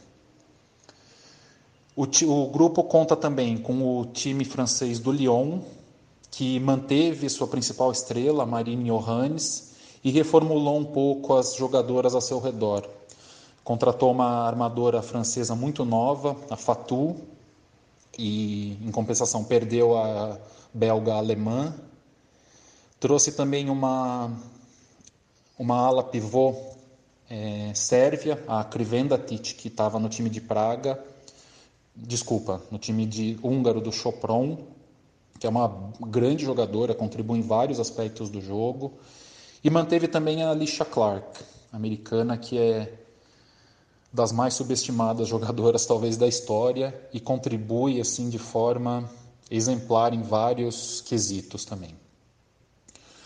Fechando o grupo, e ao meu ver as três equipes que vão disputar as duas vagas, tem o time de tcheco de USK Praga. Também é um time muito tradicional, sempre disputa Euroliga, sempre chega longe. E sua principal jogadora é simplesmente a Alicia Thomas, que quem acompanha a WNBA sabe do que essa mulher é capaz de fazer em quadra. Também destaco a dupla de armadoras da, de Praga, uma dupla jovem, a Verônica Voraková, que é uma tcheca, e a croata Ivana Dojkic, que eu acho que é bom a gente ficar de olho nessas duas jogadoras. Indo para o grupo C, é onde a gente se depara com as grandes favoritas ao título, né? Que é a equipe russa do UMMC Ekaterinburg, que conta com John Quell Jones, Maria Vadieva, o casal Vander Quiggs, Alba Torrens, Britney Griner, Emma Missman. Assim, é talento a é talento demais num, num elenco só. É o time que já vem dominando a Euroliga, o cenário europeu nos últimos anos. E é o grande favorito a ser é o grande favorito do torneio, é o time a ser batido. Um pouquinho atrás é, vem a equipe espanhola do Girona, que vai sediar essa primeira bolha do grupo, que também tem um elenco bem equilibrado, com muito talento. Chelsea Gray, a experiência da Laia Palau, tem uma pivô tcheca que vem crescendo, que é a Reis Gerová, e, ao meu ver, uma jogadora que eu gosto muito de assistir, a sérvia Sonia Vasic, que também, quando precisa, ela chama a responsabilidade e faz cada bola que, principalmente de média distância, ela tem uma, um jump de média distância maravilhoso. Bom, fechando o grupo, é, ao meu ver, o time que tem menos chance é o time da Letônia, o TTT Riga, cuja base é basicamente jogadoras da própria Letônia, que corre por fora. E o quarta equipe que, ao meu ver, disputa, vai disputar com o Hirona a segunda colocação do grupo é o Famila Skill. É um time italiano. É, sua principal estrela é a Sandrine Grudá, baita pivô francesa, também já muito experiente. Infelizmente, o time perdeu as duas americanas que tinha contratado no começo da temporada, tanto a Natasha Cloud quanto a Stephanie Dawson voltaram para os Estados Unidos e o time teve que repor essas peças de forma rápida. Então, talvez o conjunto ainda não esteja no, na melhor engrenagem possível. E por fim, o grupo D, que vai ser disputado na Hungria, em Chopron. O grupo conta com o próprio Chopron, as anfitriãs, que é um time, assim como Praga, é um time sempre vem forte para a Euroliga, normalmente chega em quartas de final, Final Four, e se derem chance, nos últimos anos pelo menos, o time tem, tem beliscado umas vitórias inesperadas. É... Junto com o Chopron, tem a outra potência turca do Galatasaray, que trouxe a Courtney Williams para ser a chefe do time em quadra, e completando o grupo os dois times franceses, o Tango Bourges, que tem uma dupla de pivôs jovens muito promissoras, as duas francesas, a Alexia Charterot e a Ilana Rupert. E fechando o grupo é um outro time francês, que é o Basket Lands, que conta com a experiência da armadora Céline Dumerc, que defendeu a seleção francesa durante muito tempo, e a ala que ainda está na seleção francesa, a Valerienne Ayai Vukosavljevic. É, nesse grupo, o meu palpite seria Chopron e Galatasaray para classificar, mas sem muita firmeza nesse palpite aí. Então, agora no começo de dezembro vão ser disputados os primeiros três jogos e a segunda janela, que vai ser em janeiro, do, entre os dias 19 a 22, tem os três jogos que fecham a fase de grupos. A partir daí, os dois primeiros colocados de cada grupo se classificam para as quartas de final. Por conta da pandemia, é, por conta da Covid que está se alastrando novamente pela Europa, talvez surjam algumas mudanças aí, inclusive de organização, então é bom a gente ficar de olho.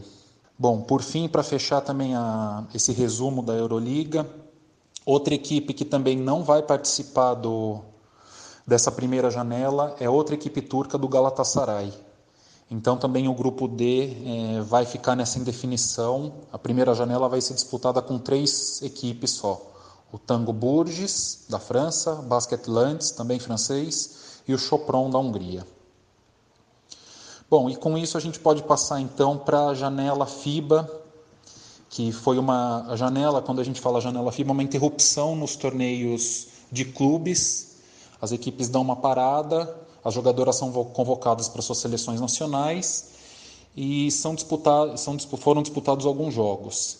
Que nessa última janela, que ocorreu de 12 a 15 de novembro, foi a segunda, a terceira e a quarta rodadas do torneio classificatório para o Eurobasket, que é o principal torneio de seleções da Europa, que ocorre no ano que vem. Vai ser sediado na França e na Espanha. Bom, essa, essa qualificatória, é, os 33 países foram divididos em nove grupos, seis grupos com quatro equipes e três com três. O primeiro colocado de cada grupo se classifica automaticamente e os cinco melhores segundos colocados também se classificam para o Eurobasket. É, a gente também teve algumas adaptações por conta de pandemia, de deslocamentos internos, algumas ausências. Jogadoras que chegaram na seleção, fizeram o teste e dando positivo, elas não jogaram. E também teve inclusive algumas equipes, algumas seleções que optaram por não disputar essa, essa fase. Então, mais indefinição aí para a FIBA resolver. No grupo A, a Eslovênia está praticamente classificada em primeiro lugar. No grupo B, a Suécia também praticamente garantiu sua, sua vaga. É um grupo com três equipes, mas que a Suécia deve avançar. No grupo C, Rússia e Bósnia é, são as duas seleções mais fortes. Elas já se enfrentaram duas vezes, uma vitória para cada lado. E no confronto direto, a Rússia leva vantagem no saldo de pontos. Então, se nada de extraordinário acontecer, a Rússia garante o primeiro lugar. Mesma situação do grupo D, onde Tchequia e Itália já disputaram dois jogos, uma vitória para cada lado, mas a Tchequia leva vantagem no saldo de pontos. Então, se também nada fora do normal acontecer, a Tchequia garante o primeiro lugar do, do grupo. No grupo E, a Sérvia praticamente está classificada com quatro vitórias. E no grupo G, a Bélgica foi a única seleção que já carimbou sua vaga. Então ela já está classificada para a, próxima, para a etapa final do Eurobasket. Né? Bom, ficam restando então três grupos que ainda estão em abertos e são os três grupos onde tem maior disputa. No grupo F, que conta com três seleções: Belarus, Grã-Bretanha e Polônia. Belarus foi uma das seleções que não disputou essa última janela FIBA e era justamente a seleção que tinha largado na frente. Então a gente não sabe como vai ficar, depende da FIBA se reunir e decidir se vai ser marcado um jogo extra, se, se decretado WO, enfim. Cabe à FIBA decidir. Então, por enquanto, resta em definição. A segunda equipe, a segunda equipe mais forte do grupo é a Grã-Bretanha. No grupo H, é, também é um grupo com três seleções, nas quais as três ainda estão disputando vaga e tem chances. Holanda, Hungria e Eslováquia. É, As três seleções na primeira leva de jogos tiveram uma vitória e uma derrota, então está tudo aberto ainda. E por fim, o último grupo, o grupo I, conta com Croácia, Alemanha, Letônia e Macedônia do Norte. Tirando a Macedônia do Norte, as outras três seleções têm chance de classificação. A Croácia começou muito bem, com destaque absoluto para a armadora croata, para Ivana Dojkic, que eu já comentei ali em cima. É, a Croácia ganhou os três primeiros jogos e perdeu o último para a Letônia. A Letônia, por sua vez, até o momento, tem duas vitórias e duas derrotas. E a Alemanha, mesmo sem a Satul Sabali nesses dois últimos jogos, conseguiu três vitórias e uma derrota. Então é um grupo que ainda está indefinido. Essas três seleções têm chance. Bom, dando um resumo do que está acontecendo na Europa, nos principais torneios de clubes e de seleções, a gente tem esse cenário. É Cada, cada dia a gente tem novidades sobre a questão da, da pandemia, então pode ser que entre a gravação desse resumo e até os primeiros jogos da Euroliga tenham novas alterações. É, mas é isso, o cenário principal é esse, um cenário de muita indefinição e que a gente espera ver bons jogos, como essa janela FIBA já teve, como as qualificatórias da Euroliga já foram dois bons jogos e a gente espera ver mais. Bom, é isso. É, espero que vocês tenham gostado. Assim que tiver que esses torneios tiverem rodado um pouco mais, eu volto aqui para informá-los como é que andam. Um abraço, até a próxima. Foi isso, pessoal. Espero que vocês tenham gostado desse momento que o Lucas vai passar até agora todo o podcast é, com a gente, falando sobre a Europa e sobre todo o campeonato que não seja a WNBA, desde que seja pertinente. Vai ser um momento muito bom. É um cara que sabe muito e vai acrescentar muito aqui pra gente. É, não deixem de olhar no nosso blog, a gente tem escrito muito sobre a Europa, sobre as qualificatórias. A gente fez um guia, a gente fez um, um guia para Euroliga, a gente já tem post falando sobre a Euroliga. A gente vai ter a primeira janela dela agora no final de novembro, então continuem antenados lá no nosso blog, porque a gente não para de, de produzir conteúdo e a gente nem pretende parar. Então continuem antenados lá. É assim que a gente se despede. Ana, algum recado final? Só dizer que o Lucas é fera demais. O cara sabe tudo sobre Europa. Então, a gente está aí bem servido com esse, essa máquina. Então, obrigado, gente. E não esqueça, dia 25 começa aí o campeonato universitário. Então, ainda tem muito basquete ainda pela frente. Valeu. É isso aí, pessoal. Tamo junto, muito obrigado por nos ouvir até aqui. Tchau, tchau, até a próxima.